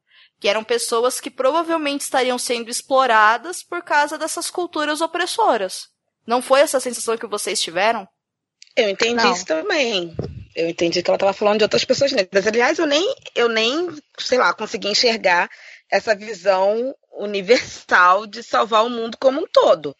Sabe? Para mim, eles estão o tempo todo trabalhando na perspectiva de pessoas negras. Salvar as pessoas negras, lidar com as pessoas negras, é, é meio nesse sentido. Tanto o, o Eric, né, que está querendo resolver a opressão das pessoas negras, que as pessoas negras tomem o poder nos Estados Unidos, que as pessoas negras tomem o poder em todo o mundo. Eu vi uma coisa bem bem dicotomizada aí nesse sentido. Não, não sei se tem esse diálogo tão aberto de, de ser para o mundo inteiro, não. Eu achei, é, eu achei e, que desde o início hum. foi para o mundo inteiro, e aí, aí assim, é, quando a Domênica falou, ah, eu senti que ele estava falando sobre pessoas negras dali do continente. Tudo bem, mas assim, a, a, a cena pós-créditos mata isso. Porque ele, ele deixou bem claro, nós vamos ajudar o mundo. Assim, ali, assim, a ah, gente sim. vai. Entendeu? Não, então... ali tudo bem, mas o pós-crédito é depois de que aconteceu um monte de coisa. E aí talvez seja minha opinião, tá? Minha singela opinião. É que talvez ele tenha decidido, ok, então vamos resolver mesmo o mundo, porque, de novo, né? Olá, eu sou um herói da Marvel. Eu sou um americano, ou eu falo inglês, independente de qualquer coisa, e quando eu falo inglês eu vou salvar o mundo todo. Sabe? Que é a história que a Marvel vende é essa, como de qualquer herói né? Mas no início, no filme, assim, no decorrer, eu imaginava que toda essa questão de, de direitos e de conquistas e vamos defender estava diretamente vinculada às pessoas negras, mesmo porque tem aquela cena que tá rolando no Facebook adoidado por aí, que um dos personagens está lá no museu e fala ah tá, eu não posso tirar daqui, mas você sabe como que vocês chegaram até aqui? O tanto de coisa Isso, então, que foi vocês o, tiraram. Foi o Eric. Então, eu foi não me lembrava o nome, obrigada eu, eu acredito que, assim, ele no final, ele resolveu adotar essa linha do assistencialismo, que, aliás, é até meio complicada, né? Porque o tempo todo, assim, uma coisa que, que me chamou muita atenção, e aí, na, na postura do, do, do, do Eric, eu gosto de chamar ele de Eric, gente, porque eu achei ele um fofo. Tá, então na postura do Eric, o negócio dele ser matador é só um detalhe. Faz parte. Na postura dele, mas tanto no, no do rei T'Challa, no, no rei Chaka, que matou o irmão, ou do próprio irmão, que, tipo, tava nos Estados Unidos como, como um, um, um de guerra lá deles, e começou a perceber a situação dos pretos de lá, e falou, olha, a gente precisa fazer alguma coisa, e por isso que ele vem né, pro cara, e por isso que ele estava programando um assalto lá e virar um terrorista no rolê, porque ele estava preocupado com a situação dos negros de lá. Né? Então, acho que tem muito essa ideia de, tipo, olha, algumas mortes, algum nível de violência é necessário para que a gente consiga é, liberar o povo negro. Né? E, e esses personagens vão trazendo isso. Né? O, o rei que matou o próprio irmão, mata o irmão por quê? Porque ele quer proteger o Wakanda. E ele acha que não, vamos proteger o nosso país, o nosso povo negro aqui. E se eu tiver que matar meu irmão para isso, é uma morte necessária Sabe? Faz parte Aí, do processo, O cara né? faz parte do processo. É, não vou levar o cara, o filho dele, vou largar o filho dele aí, que se dane o moleque, porque eu quero proteger o Wakanda. Então, assim, essa essa noção assim de que olha algumas mortes são necessárias alguma coisa tem que né a gente vai ter que quebrar os ovos para poder fazer o bolo porque tem essas perdas no, no, meio do caminho. E aí eu nem vi tanto essa violência dele de ter sido criado pela mãe ou de ter ficado sozinho mas vi mais como um caminho de que olha essas mortes são necessárias para me preparar para isso é, mas aí a gente volta, a gente volta no, na discussão monarquista do caso de família, que é assim, o, o T'Challa. é, porque assim, olha, o rei, o rei, o pai do, do T'Challa, ele matou o próprio irmão para proteger o Wakanda, porque ele acreditava do fundo do coração dele que a Wakanda não deveria ser exposta e que assim, é, independente de como aquelas pessoas negras chegaram é, no continente americano ou fora do continente é, é, africano, assim, não era responsabilidade de Wakanda. Wakanda não poderia fazer mais nada porque se ele fizesse, é, ela se tornaria um ponto vulnerável. E aí o pai dele é, chega, o rei, né? toma essa medida drástica que é matar a própria família e aí no, o T'Challa vai pensar não que é isso que não vamos vamos abrir mesmo meu pai estava errado tá tudo bem. Assim, eu acho que é, faltou aquele senso de. É, faltou aquele senso de. de assim, de responsabilidade. Vai dar de merda. dimensão, exatamente. De dimensão do que o próprio pai dele fez, sabe? Entendeu? Assim, Sim. olha, meu pai errou, ele deveria ter trago a criança, entendeu? Infelizmente, ele deveria ter, ter pego o menino, coloca ele aí em, sei lá, no centro aí de Wakanda. Assim, não precisa nem ter falado pro menino que ele era que ele era príncipe. Falava só que ele era um amigo aí, vida que segue. Sim. Que ele é filho de alguém aí, vida que segue, dá pra uma família adotiva. Mas não, o pai dele foi até a última consequência para não abrir a Wakanda pro mundo. Aí no final do, do, do filme, o, o T'Challa abre. Eu fiquei. Eu fiquei assim como o primo foi, sequência para abrir, entendeu? Eu acho que ele acabou achando meio termo aí, assim como o primo foi e invadiu o Wakanda e queria abrir a qualquer custo para o mundo. Né, usando Mas é, a mesma isso técnica é uma do... coisa que isso é uma coisa que me incomoda muito. É, eu não sei vocês, mas é, o discurso de, de fazer com o, o colonizador o, o que o colonizado sofreu é algo que me incomoda demais.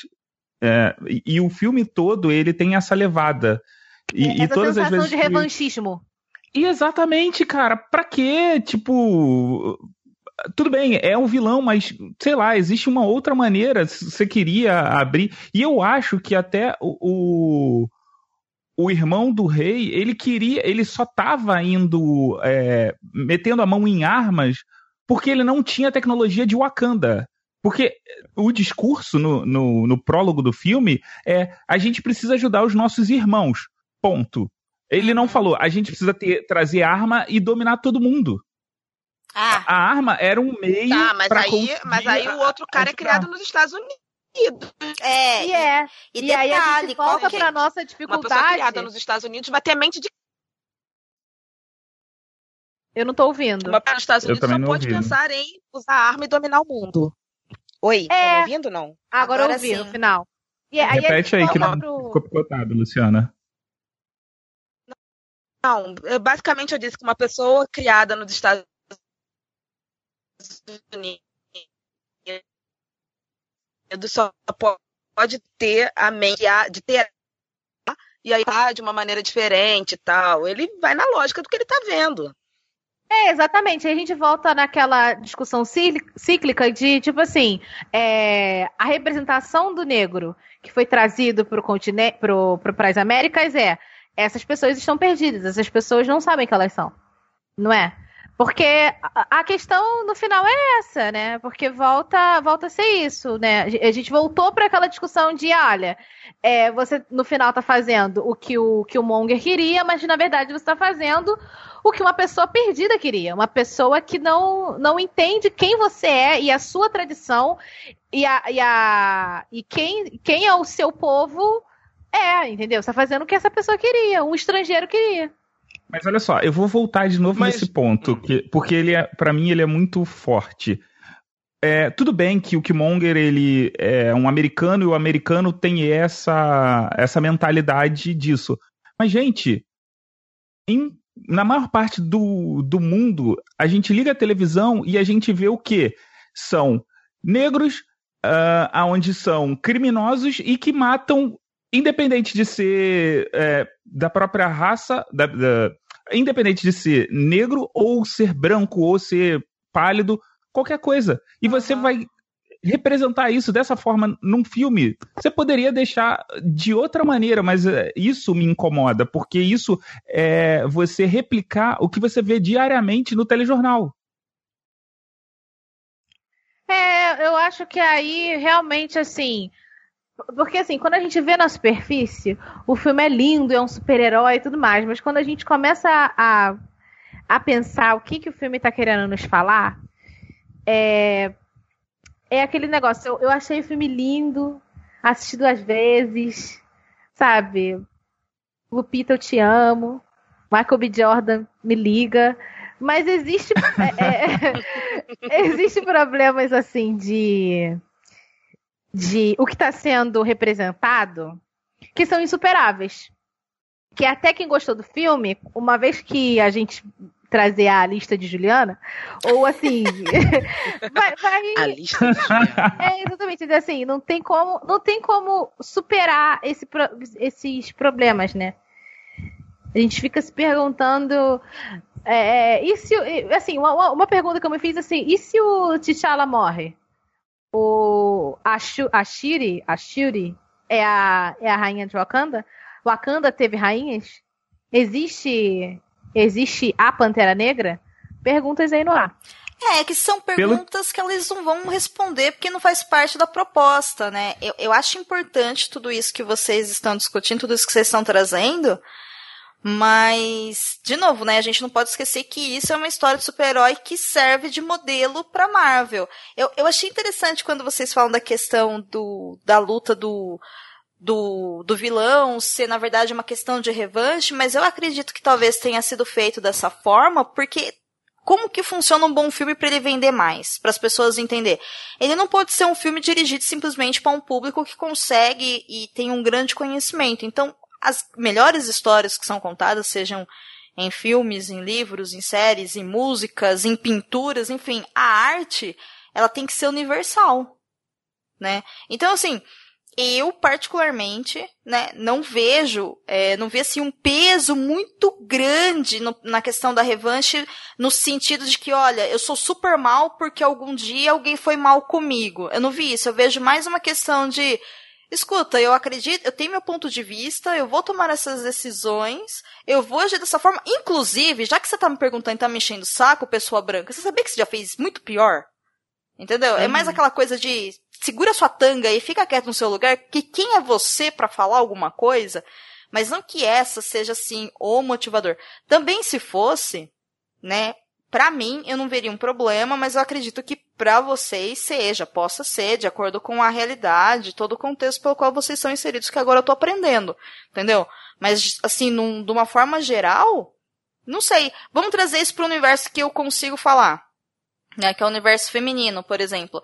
Se tivesse um filme onde a mulher é espancada pelo marido e um dia falasse assim, não, eu não aceito mais conversar de igual para igual com ninguém, eu vou matar homens que matam mulheres, ou eu vou fazer alguma coisa com relação a isso e se tornar a pior coisa do mundo, peraí, não foi aquela, não é esse desejo de vingança que causou, entendeu? É simplesmente uma justificativa, que poderia ser, sei lá, ah, eu tava andando na rua e tropecei numa pedra e é isso sabe? É só que a gente tem que tentar entender e eu acho que o filme ele traz algumas críticas para comunidade branca que talvez para os Estados Unidos tenha um peso muito grande, porque, gente, o, né, a divisão racial americana é uma coisa absurda. Em tempos de Trump, eu acho que isso tem que ser esfregado, esfregado, porque respondendo a sua pergunta, Mogli, não. A humanidade tem uma dificuldade muito grande de aprender com a história, sabe? 18, Mas, 2018 assim, tá provando isso mais do que nunca. Mas assim, cê, não sei se vocês conhecem o Breitbart, que é um site de notícias da alt-right, né? Que, que é assim, um site é interessante, para não dizer horrível. Ele falou que o T'Challa, na verdade, é o Trump. Quê? E que o Monger é o Black Lives Matter. Até é, meu filho. É. É. Hoje em dia, as pessoas drogas. Então, É, não assim, sei, às porque- vezes a pessoa usa psicotrópicos e comete desinteligências, né? É, Só e aí- essa é a única explicação plausível. Não, e aí e é interessante porque quando você lê o texto, ele fala que, olha só, ele fala que o, a Wakanda é uma nação étnica, que é o que, na verdade, os, o, os pessoas da alt-right dos americanos querem, uma nação étnica, e, e lá eles querem uma nação étnica branca, e o Wakanda é uma nação étnica negra, e que não quer abrir portas, assim como é, o Trump não quer abrir portas. Ah, cara. Entendeu? Tá, você tá vendo Ah. as analogias? Não, tá, que vamos parar, né? É igual É, mas assim, racismo reverso, é igual Não, assim- feminismo mata os caras, e não, sabe? Tipo, só, ah, puxa a boca, né? Vai Quando- um pouco, né? Tipo, não, né?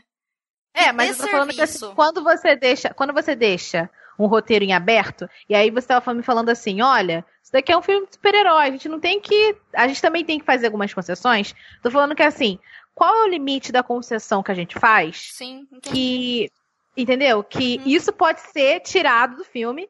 Sim. E qual o limite da concessão que a gente faz? Que, assim, existem problemas é, no filme, da representação negra no filme, e aí, não na representação da quantidade de negros, da qualidade da representação negra no filme, que são é, ah, é, é, inesquecíveis. Colocar Sim. essa palavra. Mas assim, no, no geral, foi lindo ver. Assim, eu olha só a contraditória. No geral, foi, foi bonito ver o filme, assim. Eu não tô falando que foi. Não, é pra gente jogar fora.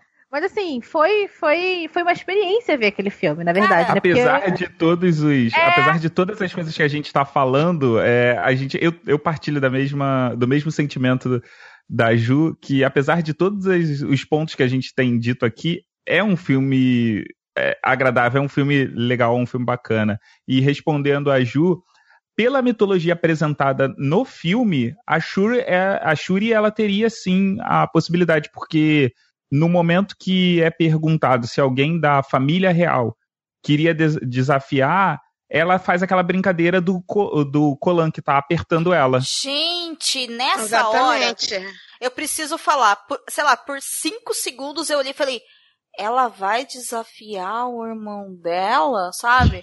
eu, eu juro, assim, Mas sabe- não seria bacana se tivesse rolado esse confronto? É, e assim, a, Sim, a- mas a eu questão... não sei se se enquadraria ali, mas sim, sabe? Por um momento eu olhei e falei, olha só, isso seria legal, porque ela, ela tá mostrando, né, que uma mulher tem a mesma capacidade de estar no lugar de um homem. Apesar de eu não saber da cultura de Wakanda, eu sei muito bem da cultura feminista, né? Ou da É, cultura feminina ao longo não do é- tempo. É, mas eu acho que não é essa a questão. Eu acho que a questão é, é, todas as mulheres ali são fortes, mas elas sabem o seu lugar. E Sim. nenhuma é como a rainha de Wakanda. E aí, Ah, quando ela sim. levanta a mão, é, a gente vai. E aí, é, isso, isso me lembra. É assim, notoriamente de, de- de fem- do feminismo negro nos Estados Unidos, como ele foi, como ele foi feito. E aí eu lembro de que mulheres negras, dentro do Partido Panteras Negras nos Estados Unidos, foram perseguidas, porque elas não, elas eram, elas estavam tentando ser à frente do líder negro. E aí existe uma, é, como é que se fala? Existe um problema que não é tocado no livro, obviamente, no livro não, no filme, obviamente, mas é um, um problema interno. É aquele, é um problema de representação é, é, feminina que ali foi quase como se eu estivesse lembrando do, do, do, do- dos textos e do que a gente lê, sabe? Porque, assim, todas as mulheres são importantes no, no filme, todas têm nome, todas são fortes, todas são guerreiras, mas nenhuma é rainha. Não, da, não no sentido de que o Pantera. Não no sentido em que o Pantera Negro é rei, entendeu? No sentido de ter poder de fato, de decisão e tudo É, mais, né? Exatamente. De falar ter esse é respeito. É. E assim, eu não tenho, eu não vejo um problema ali de não. Assim, o filme é um filme que conta a jornada de homens negros. Eu não tenho problema com isso. Eu só tô. Eu estou falando que essa cena também, pra mim, foi muito emblemática do. Do, do twist que podia ter tido, né? Porque assim, o, o Killmonger poderia ter chegado ali e ao invés de ter tentado o golpe de Estado às abertas, porque eu acho que isso também foi uma, uma falha do roteiro. Ele era tão inteligente. Aí ele vai e pede pra, pra chegar lá e, e, e fazer, a, fazer o desafio, o desafio é aceito e ele nunca, nunca pensou que, na verdade, existiriam pessoas que são leais ao rei. Ah, mas todo vilão é assim, Ju. Todo vilão é, tem mas um ele poderia... né? É, mas ele poderia ter sido mais inteligente. Ele poderia ter tentado se infiltrar em Wakanda de outra forma e ter matado o rei de outra forma é, é, mais, mais sofisticada, mais inteligente. Sim. Mas, assim, obviamente isso é. Aí eu vou fazer a concessão que você faz. Obviamente, isso daqui é um. É um filme de super-herói e realmente tem que ter umas obviedades, entendeu? Uhum. Mas até nisso poderia ter sido mais mais sofisticado, mais. É, digamos assim, forma, poderia ter quebrado a fórmula de super-heróis, né? Porque aí eu acho até interessante você ter trazido isso, mas quando a gente fala de filmes da Marvel, a gente já espera algumas coisas, né?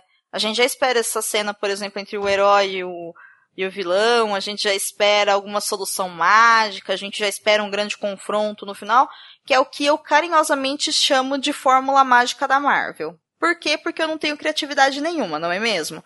E aí, é uma coisa que, por exemplo, é, mudando assim de filme, mas quando eu vi Doutor Estranho, ele quebrou um pouco isso. Eu falei, finalmente quebrou um pouco. Mas aí, a fórmula é essa né? E é por isso que todos os filmes são iguais. Só que aí também o filme ele tem, ele po pode ser que Pantera Negra seja o primeiro filme de herói da Marvel que alguém esteja vendo. E aí se a pessoa aprovou aquele tipo de fórmula, vai encher o saco, vai ficar cansativo. A hora que ela descobrir que, sei lá, tem, sei lá, 700 milhões de anos, porque o Stan Lee, né, é, sei lá, é antes, de Cristo. E aí o Stan Lee escreve dessa forma porque é a fórmula dele. Entende? Mas eu concordo com você. Pô, eles poderiam ter aproveitado essa oportunidade para colocar um, talvez uma chegada de um vilão menos, entre aspas, clássico, né? Menos assim, sabe? Uhul, estou super aqui, mas isso é um padrão de coisas que vão até além da Marvel, né? DC também faz isso. Os vilões aparecem lá e o, vilão, e o herói tem mil chances de matar ele e resolver o problema, mas ah, ele é tão bonzinho que ele não faz isso. Aí a pessoa centrada que, né, como vocês disseram, anterior é o pai dele fala assim: não, se eu precisar defender esse reino, que é a minha responsabilidade, em troca matar meu irmão, tá tudo bem, sabe? E aí a gente fica nesse jogo que talvez seja o que eles brinquem com a gente do que lá, o que, que você faria se você estivesse nesse lugar desses personagens. Se você fosse um vilão, você enfrentaria abertamente? Você não enfrentaria? Se você fosse um herói, o seu lado bom, né, ia fazer com que você talvez tentasse converter essa pessoa, desse uma segunda chance. E se você fosse um líder, entendeu? Seja aqui, ou seja, sei lá, quem faz isso também é a Viviane no nas Brumas de Avalon, o que a Viviane faz lindo. com a Morgana, pelo amor de Deus, entendeu? Você fica morrendo de dó. Mas assim, estrategicamente, é maravilhoso. É isso, tem que ser feito. Mas peraí, precisava ser feito com tanta, sabe, tanta objetividade, tanta E aí eu acho que é legal esse jogo que eles proporcionam pra gente poder pensar sobre isso. Lucien, você tem alguma coisa para falar sobre tudo isso antes da Jo apresentar o último ponto? Porque eu acho que ela tem mais um ponto da lista. Não, não tenho não. Não, ela não tem mais um. Não acredito. não aceito essa é, resposta. É, eu não sei, vocês estão me ouvindo? Agora sim. Sim. Ah, tá. Sim. Caraca, a todo momento que eu falava, vocês passavam o senhor da minha voz, eu, caraca, ninguém tá me ouvindo de novo, não acredito. É... Não, tem uma coisa que, gente, é, desculpa, eu vou dar o, o, o, o, como é que se diz, o chato cara que leu as HQs, entendeu? Eu, eu, parece que eu fico ouvindo o Igor Rodrigues falando no meu ouvido, HQ não conta, se não tá no filme não conta, entendeu? Enfim, mas é porque tem, é, eu imagino só o Igor gritando comigo. Mas, o, é, por exemplo, tem duas coisas que, que vocês falaram que eu vou só reforçar um detalhe que a Lu Bento já falou, a, é, apenas complementando. Vê só, a, a eu, eu vi pela mesmo, pelo mesmo foco que a, a, Lu, a Lu e a Domênica viram, que é o seguinte: o Wakanda não vai se abrir para o mundo. Tipo assim, galera, agora as nossas minas de vibrânio estão abertas à visitação. Você pode lá tirar sua lasquinha de vibrânio, levar para casa, porque não, enfim. É, não, não é isso que eu entendi no filme. O que eu entendi, o que ficou para o que ficou para mim subentendido é que, por exemplo, é mais ou menos o que o que Wakanda vai fazer, é mais ou menos o que o Tony Stark faz atualmente no, no universo cinematográfico da Marvel, que é o Tony Stark não abre a tecnologia dele para o governo americano, entendeu? Tanto é que vocês lembram que, se eu não me engano, foi é no segundo filme que ele tem aquela plenária lá e os, e os, os senadores americanos ficam, não, e aí? Como é que vai ser? A gente precisa da tecnologia do Homem de Ferro e ele diz, cara, eu não vou abrir a tecnologia do Homem de Ferro para vocês nem fudendo. E aí o Rhodes precisa roubar uma das armaduras dele para poder a gente ter a máquina de combate. A, a, a sensação que eu Mas tive ainda, é que Luciene. o... Posso só... Pode chegar? terminar, pode terminar. Tá. Não, aí, aí, aí, o que que acontece? É, pelo que me, o filme deixa crer, o que o Wakanda vai tentar fazer é nesse nível, tipo, olha, a gente vai tentar ajudar é, é, como a, a problemática do filme no começo é essa, olha, o irmão do, do, do, do T'Chaka, nota, porra, cara, a gente tem o, coisa pra caralho Wakanda e os negros, e os, e os negros, o, o povo da nossa pele tá morrendo pelo mundo e a gente não tá fazendo nada. Então, assim, pra mim, o que o, que o T'Challa vai fazer é encontrar um meio termo, ou seja, ele não vai abrir as portas de Wakanda pro mundo, mas ao mesmo tempo ele vai tentar, a partir de, de elementos, sim, é, é, po- pontos específicos no mundo, colocar, implementar um pouco de Wakanda ali para tentar ajudar os negros e não o mundo. Se ele conseguir, a partir daí, criar um mundo mais igualitário, seria beleza, seria ok. Novamente, ah, mas isso vai permanecer nos outros filmes da Marvel? A gente não sabe, como eu disse, eu, eu, eu, eu, eu- nesse sentido, eu concordo com vocês, é, concordo com a Ju no, no pessimismo, porque, vamos lá, a gente tem o, o Corra, o Get Out agora, que, que recebeu indicação pro Oscar, mas se você parar pra perceber, fora pequenas categorias, o o Corra não tá concorrendo a quase nada, e, e, e com toda a franqueza, o Lady Burn é um filme legal, tem uma mulher na direção, mas desculpa, o Corra é muito mais filme do que o Lady Burn, ele merecia muito mais indicações. A Forma da Água é um filme bacana, é um filme legal, mas desculpa, o Corra pra mim é um, um filme muito mais, que recebeu muito mais indicações do que A Forma da Água. Então, assim, caralho, eu assisti A Forma da Água, eu fiquei ok, é um filme que é um filme que nas categorias técnicas ele tá ok, mas, cara, puta que pariu. Por que, que um filme como Corra não tá? Por que, que um filme como é, Detroit em Chamas, que é direção de uma mulher, fala do, do- de, uma, de uma situação dos negros nos Estados Unidos, por que, que esse, um filme como esse, por que, que o, o outro, que é o Mount Bond, eu nunca sei falar essa palavra, também não recebeu muitas indicações? Então, isso que me deixa puto. Então, assim, realmente, se você pensar no, na maneira como o cinema americano e a própria indústria trata os filmes com protagonismo negro, com direção negra e tal, realmente, é, eu acho que o futuro vai ser Pantera, vai ser, como a Ju falou, ah, vocês estão com saudade de um filme, ah, então volta pra assistir Pantera Negra, pô, sabe? É mais ou menos o cala-boca que sempre acaba acontecendo com a gente, quando vocês assim, caralho, mas cadê a representação negra? Ah, olha, ah, tem um negro aí passando lá embaixo, tá vendo? Pô, você já tá representado, tá valendo, entendeu? É, é mais ou menos esse cala-boca, entendeu? Então era, era só esse o, o último ponto que eu queria falar. Pode, pode falar, Mago. Desculpa. Mogli. Alô?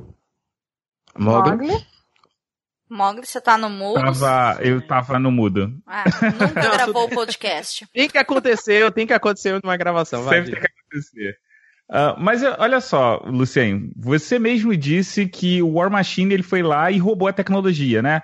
A gente tem um agente Ross. O agente Ross ele é espião, cara. Você acha realmente Sim. que ele vai ser bonzinho e agradecido a Wakanda por ter salvo ah, a coluna dele? Ele Exatamente. nasceu, ele foi criado pra isso, ele vai roubar essa tecnologia. Do Ele mesmo não jeito devia que nem ter gente- saído de Wakanda, ele deveria ser um prisioneiro político. Entendeu? Sim. Parece que eu tô, Boa. eu tô vendo isso. Gente, E é aquele negócio, gente, espião, ninguém. Espião se chama espião porque as pessoas não conseguem descobrir. Sim. Eles vão colocar de é. alguma forma alguém que seja. eh, que tenha inteligência suficiente pra roubar a tecnologia. não é? É meio complexo isso. eu, eu acho que ele deveria ter se tornado um prisioneiro ali, assim, um prisioneiro muito bem tratado, sem, sem amarras, sem garras. Ele poderia ficar em Wakanda mas ele não poderia sair porque ele tem, existe um problema ali de conflito de interesses dele, entendeu? E aí a gente chega no, na cena pós-créditos que ele, a gente, o, o T'Challa vai, ah não, estamos abrindo as portas e dá um tchauzinho pra ele. Não dá de falar assim, querido, a CIA matou, o, o FBI matou o Martin Luther King, para de ser otário. Ai, Entendeu? gente, mas assim, talvez o que possa acontecer, olha, eu Sabe como é que é? Aquela coisa assim, sei lá, vocês já viram aquele meme? Deixa eu te ajudar, Domênica. No mundo da Marvel existe lealdade, é isso que você quer dizer? Não, na verdade, não é. só no mundo da Marvel, né? Acho que todo herói, acho que toda obra, na verdade, ela tem que ser feita de uma forma que ela tem que ter sentimentos universais para atingir o máximo possível uhum. de pessoas. E uma boa obra, ela vai fazer isso de uma forma com que os primeiros contatos que você tiver com ela, você não consiga perceber o quão você é mais inteligente que o herói sabe? Porque, de novo, existem mil erros, mas não é, são erros do Pantera Negra, são erros da fórmula de criação de personagens. Né? Por algum motivo se instituiu isso. Mas o que eu ia brincar com vocês é que tem aquele meme, né, do sobe crédito, sabe? Do, então, uhum. por exemplo, talvez se o espião não roubar isso daí, Ó, oh, então vamos fazer um segundo filme. Está aqui a tecnologia, você trouxe? Não, sobe o crédito, sabe? Tipo, não desenvolve a história, não tem outro caminho possível. Ah, não, o, o, o, outra coisa, assim, é, é só, só, só um ponto, que eu acho, não é que eu acho que vocês estão pensando errado, é que eu acho que vocês estão pensando exatamente certo pra ter, sei lá, um Pantera Negra 2, 3, entendeu? Tipo, cara, é isso. É, olha, o agente Ross chega e faz, ai, ah, gente, vou roubar esse, esse reloginho aqui, mas ah, isso aqui. Ele sim. bota tudo numa bolsa e, e, sai e foge. E isso vira um conflito e a gente tem o próximo filme. Tipo, o que eu tô dizendo pra vocês é que eu entendo. Racionalmente não faz sentido nenhum, entendeu?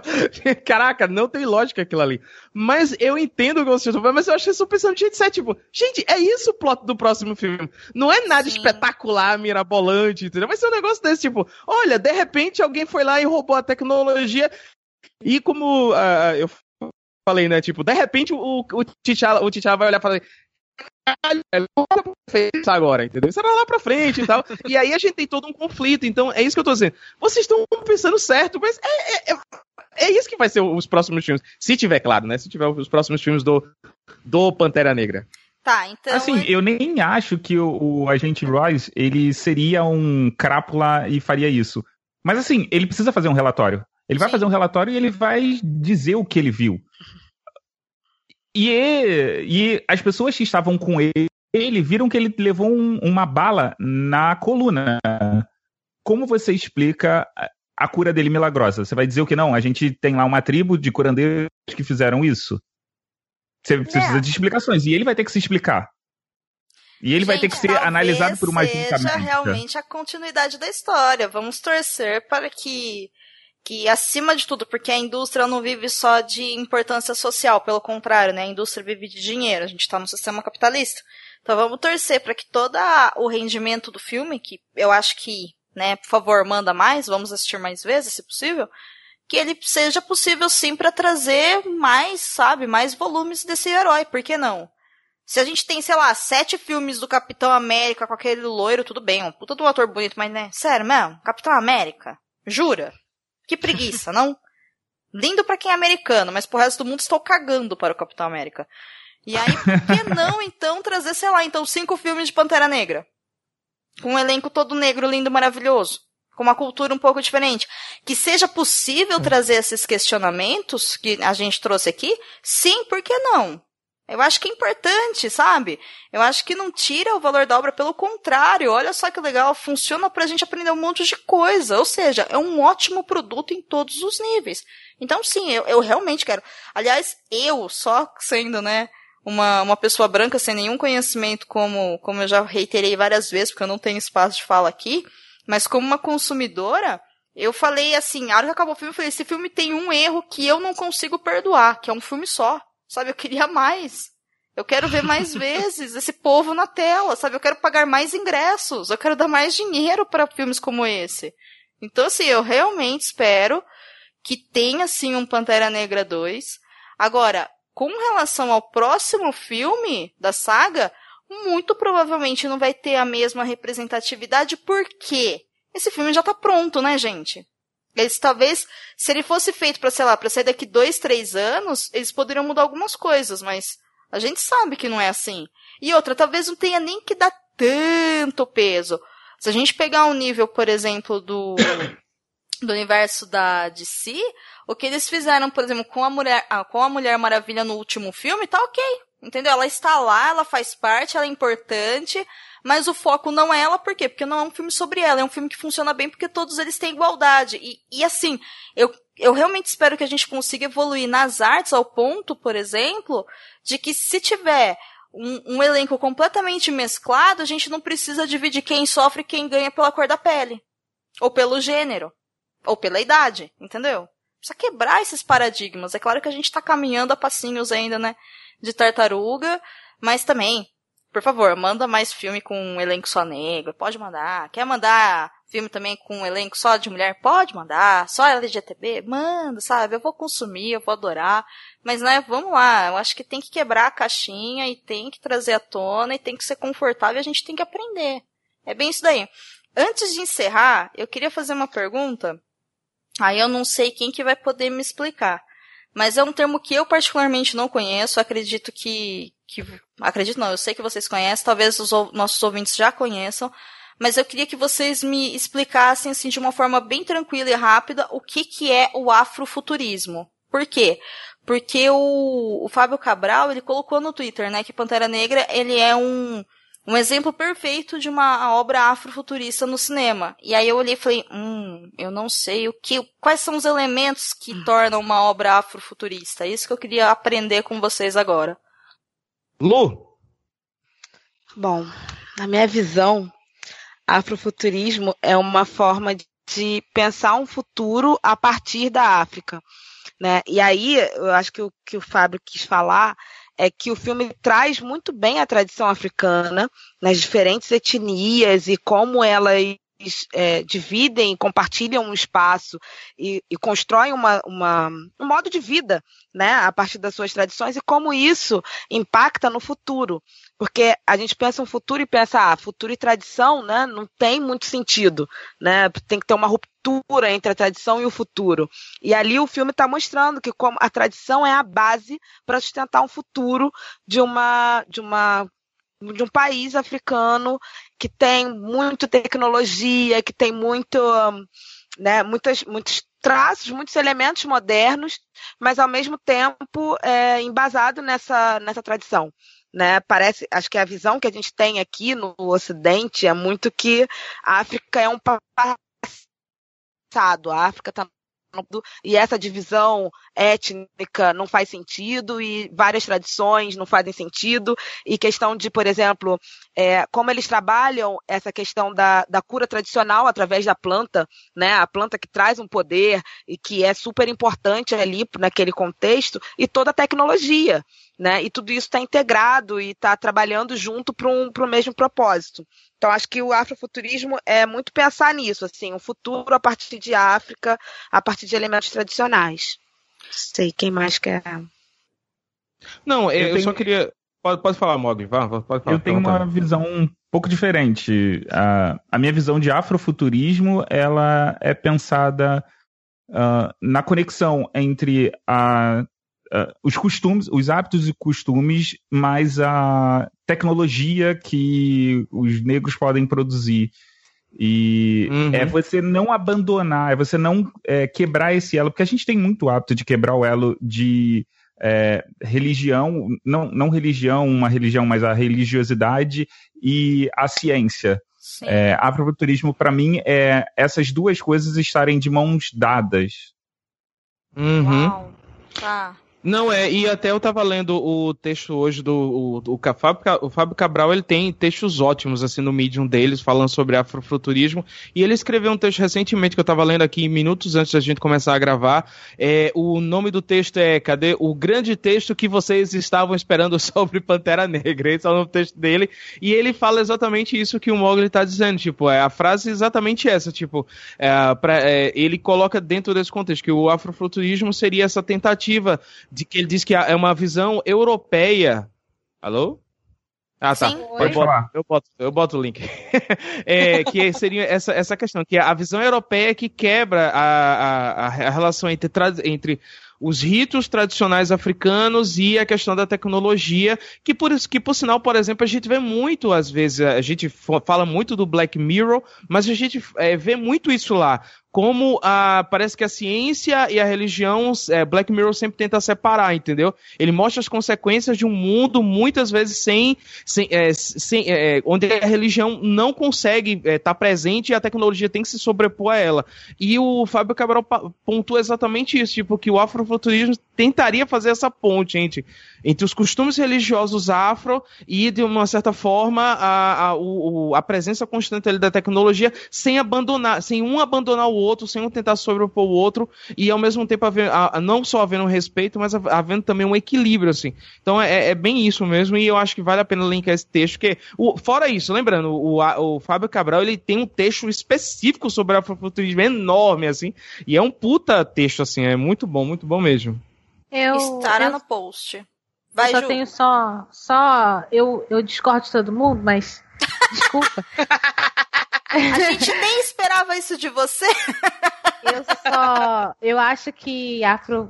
Assim, pelo que eu tenho lido, que eu tenho absorvido, eu acho que afrofuturismo é, é um movimento cultural, um movimento artístico, que tenta explicar, tenta responder uma pergunta simples que é quem nós seríamos se nós não tivéssemos sido colonizados. Hum, e eu acho que é isso. Então, é, eu acho que assim, para mim, essa é a definição que eu, que eu vejo, assim. Que lindo, gente. Obrigada. E eu acho que a gente deve encerrar, porque assim, nós temos mais. A gente tem quase duas horas de programa já. então. É, né? É, tá longo. Então, assim, eu tô com medo até que o programa simplesmente pare de gravar, porque ele fale, ah, deu duas horas, não quero mais, sabe? E eu perca tudo. Vai que, né? Não sei. Então, eu agradeço muito, mas muito, muito, muito, muito a participação de todos vocês por terem aceitado o meu convite e por terem trazido todos esses pontos de vista. Oi. Terem, tá, né, saiu. Ah. E por terem ensinado tantas coisas boas. Muito obrigada mesmo, gente, por ter se disponibilizado. Então, eu vou aproveitar. Ju, por favor, faça suas considerações finais. Se tiver alguma rede social, jabá, alguma coisa que você queira dizer, fica à vontade. Ah, não, não tem. Ah, primeiro foi muito bom, foi incrível. Muito obrigada por terem me aturado. Eu sei que eu falo muito, acho que sou um pouco disruptiva aí. É, mas, rede social, não tenho, não tenho nada. No, no... Ah, eu tenho o Twitter, que eu depois eu coloco na postagem, que eu compartilho as coisas que eu gosto. E eu participei do 30 Minutos. E eu participei de dois programas. É, um sobre literatura. Não, eu participei de mais, mas os que eu acho que são os mais legais que eu participei são sobre estereótipos negros na literatura. E tem um que é um outro que eu participei, que é o meu xodó, que é sobre a cor púrpura. E eu acho que dá para encontrar. Depois eu, eu coloco o link para você colocar na pauta, que eles são muito bons. Estarão aqui. Estarão aqui. Mogli, obrigada pela companhia, pelos seus pontos de vista, por ter aceitado o convite. Ah, aproveita, faz aí as suas considerações, fala pra galera onde que a gente te encontra também, por favor. Uh, eu que agradeço pelo convite e peço desculpa por qualquer besteira que eu tenha falado. Uh, e a galera pode me encontrar no Galera do Hall, em qualquer rede social, ou galeradohall.com.br. E o meu Twitter, que é a rede mais ativa, é Leo Mogli. Muito bem. Lu, você é de casa. Lu Bento, no caso, tá, Lucien? Você também é de casa, mas agora. É, eu já ia dizer, Bento. peraí, especifique. a mulher me chama de Lu também, opa. É, aí fala os dois juntos, né? Ninguém sabe quem é, é. mas enfim, os dois são de casa, os dois são bem-vindos, mas agora eu tô falando com a Lu Bento. Você é uma das minhas inspirações. Eu gosto muito do seu trabalho, eu gosto muito de você como pessoa. Poxa, eu aprendo muito com você. Então, obrigada por ter aceitado o convite, obrigada por ter vindo também para essa conversa e conta pra gente onde a gente encontra, onde a galera pode acessar as coisas que você escreve, acompanhar seus filhotes fofos e tudo mais, enfim, esse espaço é seu. Bom, foi um prazer estar aqui com vocês, eu adorei, né, para falar desse filme que, que tá gerando aí muito burburinho. E vocês podem me encontrar no blog amãepreta.com.br, onde eu falo de maternidade, literatura e negritude. No Instagram também a Mãe Preta, Facebook a Mãe Preta, tudo com um A na frente. E também no YouTube, no canal Quilombo Literário, onde eu estou falando de literatura agora, junto com o meu companheiro e as minhas filhas. É isso. Uau! Lucien, agora sim, obrigada por ter aceitado o convite, Lu. E assim, você vai aparecer no Perdidos também, em outro programa, a gente já tá combinando, uma hora sai. Obrigada por ter aceito o convite, por ter me colocado em contato até com a Ju, que eu não a conhecia, né? Pessoalmente e tudo mais. E, cara, bom, você sabe, né? Eu te amo, tudo que eu sei foi com você que eu aprendi, então aproveita, fala pra gente aí do seu canal e tudo mais.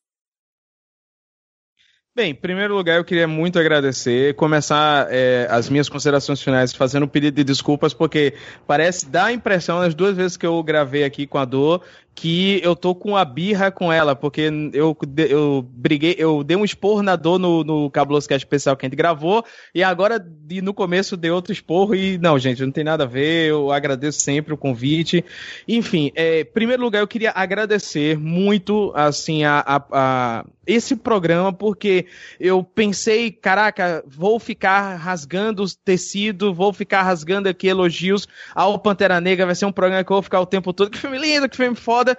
E o programa foi muito mais que isso, foi muito mais rico do que isso. Então, eu queria agradecer a Ju e queria agradecer muito ao Mogli por ter sido esse contraponto ao mesmo tempo que fez o programa ficar muito maior do que, do que eu achava que ele ia ser. Então, muito obrigado a vocês. Eu acho que isso é interessante porque é, é, é, é curioso quando a gente fala é, de representatividade, quando a gente fala de movimento negro e tal, porque parece que é, se você não tiver um discurso único, entendeu? Parece que tá tudo errado, entende? e isso é legal, assim, essa discussão foi muito boa por causa disso. Tanto é que rolou aquele debate de pessoas negras dizendo, ai, quer dizer, supostas pessoas negras, né, dizendo, ai, é, pro, querendo proibir pessoas brancas de assistirem, cara, eu, meu Deus do céu, eu acho que isso é um fake news foda, entendeu? Tipo, eu não sei porquê, eu tenho quase certeza que isso é fake news, mas uh, é, é, dá a impressão que você, em qualquer movimento social você tem que ter uma voz única. E que quando e não pode haver discordância. E mostra aqui que a Ju teve os pontos dela que foi belamente apresentado. E caraca como é bom você ter uma outra visão para um filme tão bom tão gostoso quanto esse. O Mogli também mostrou seus pontos aí o que foi muito legal. Então, de antemão, muito obrigado, muito obrigado mesmo. Foi um debate do caralho, assim. Eu, eu juro para vocês, de tudo que eu li, de tudo que eu, de tudo que eu tava pesquisando sobre Pantera Negra, nada chegou ao debate que a gente teve hoje. Então, em primeiro momento, muito obrigado. Pela quinta vez, eu acho que eu tô agradecendo esse programa. Foi muito, muito bom mesmo. É, e aí, eu simplesmente queria falar, quem quiser me acompanhar, tem gente que quer, ah, Luciano, onde é que você tá? Eu, gente, eu tô em primeiro lugar, eu continuo no, no Leitor Cabuloso, eu estou escrevendo algumas críticas de alguns filmes, é, devendo até para dar a crítica do Pantera, mas é porque tem tanta coisa boa e foda saindo sobre Pantera que eu fiquei pensando, caralho, o que é que eu vou acrescentar nesse debate? Mas eu acho que o programa de hoje foi bom, suscitou algumas ideias aqui que eu vou tentar levar para frente.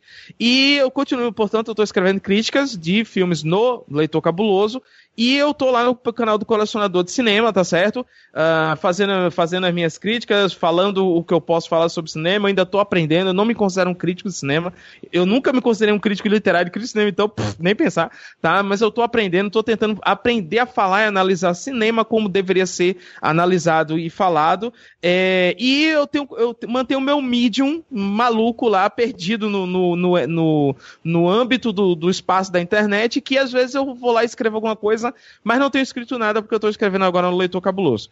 Então é isso, pela sexta vez, muito obrigado a todo mundo pelo muito obrigado pelo convite e muito obrigado a todo mundo pelo debate. A Lu e eu só ficamos assim, ai gente, Pantera Negra é ótimo, maravilhoso tal. É nóis, bate aqui, Lu, entendeu? E você já sabe, né? É... Mano, eu esqueci o nome da. Caraca, eu lembro o nome da personagem, esqueci o nome da é. atriz. É. Como é o nome da da na, Nakia, quem faz a Nakia, a, a Lupita, né? Ah, Lupita. é a Lupita. Isso. É. Não pode esquecer da é, Lupita. É, sim, então Lu, Lupita 92788736, liga pra mim urgente, vamos conversar, entendeu? Pra ontem. Desculpa, mas eu gostei mais da Okoye.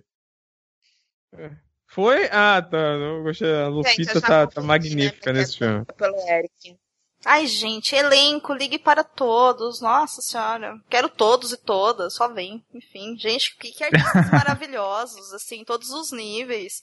Que, que elenco e que trabalho foda. Ah, gente, Puta que pariu. Era aquele bobão lá do, do companheiro da Okoye.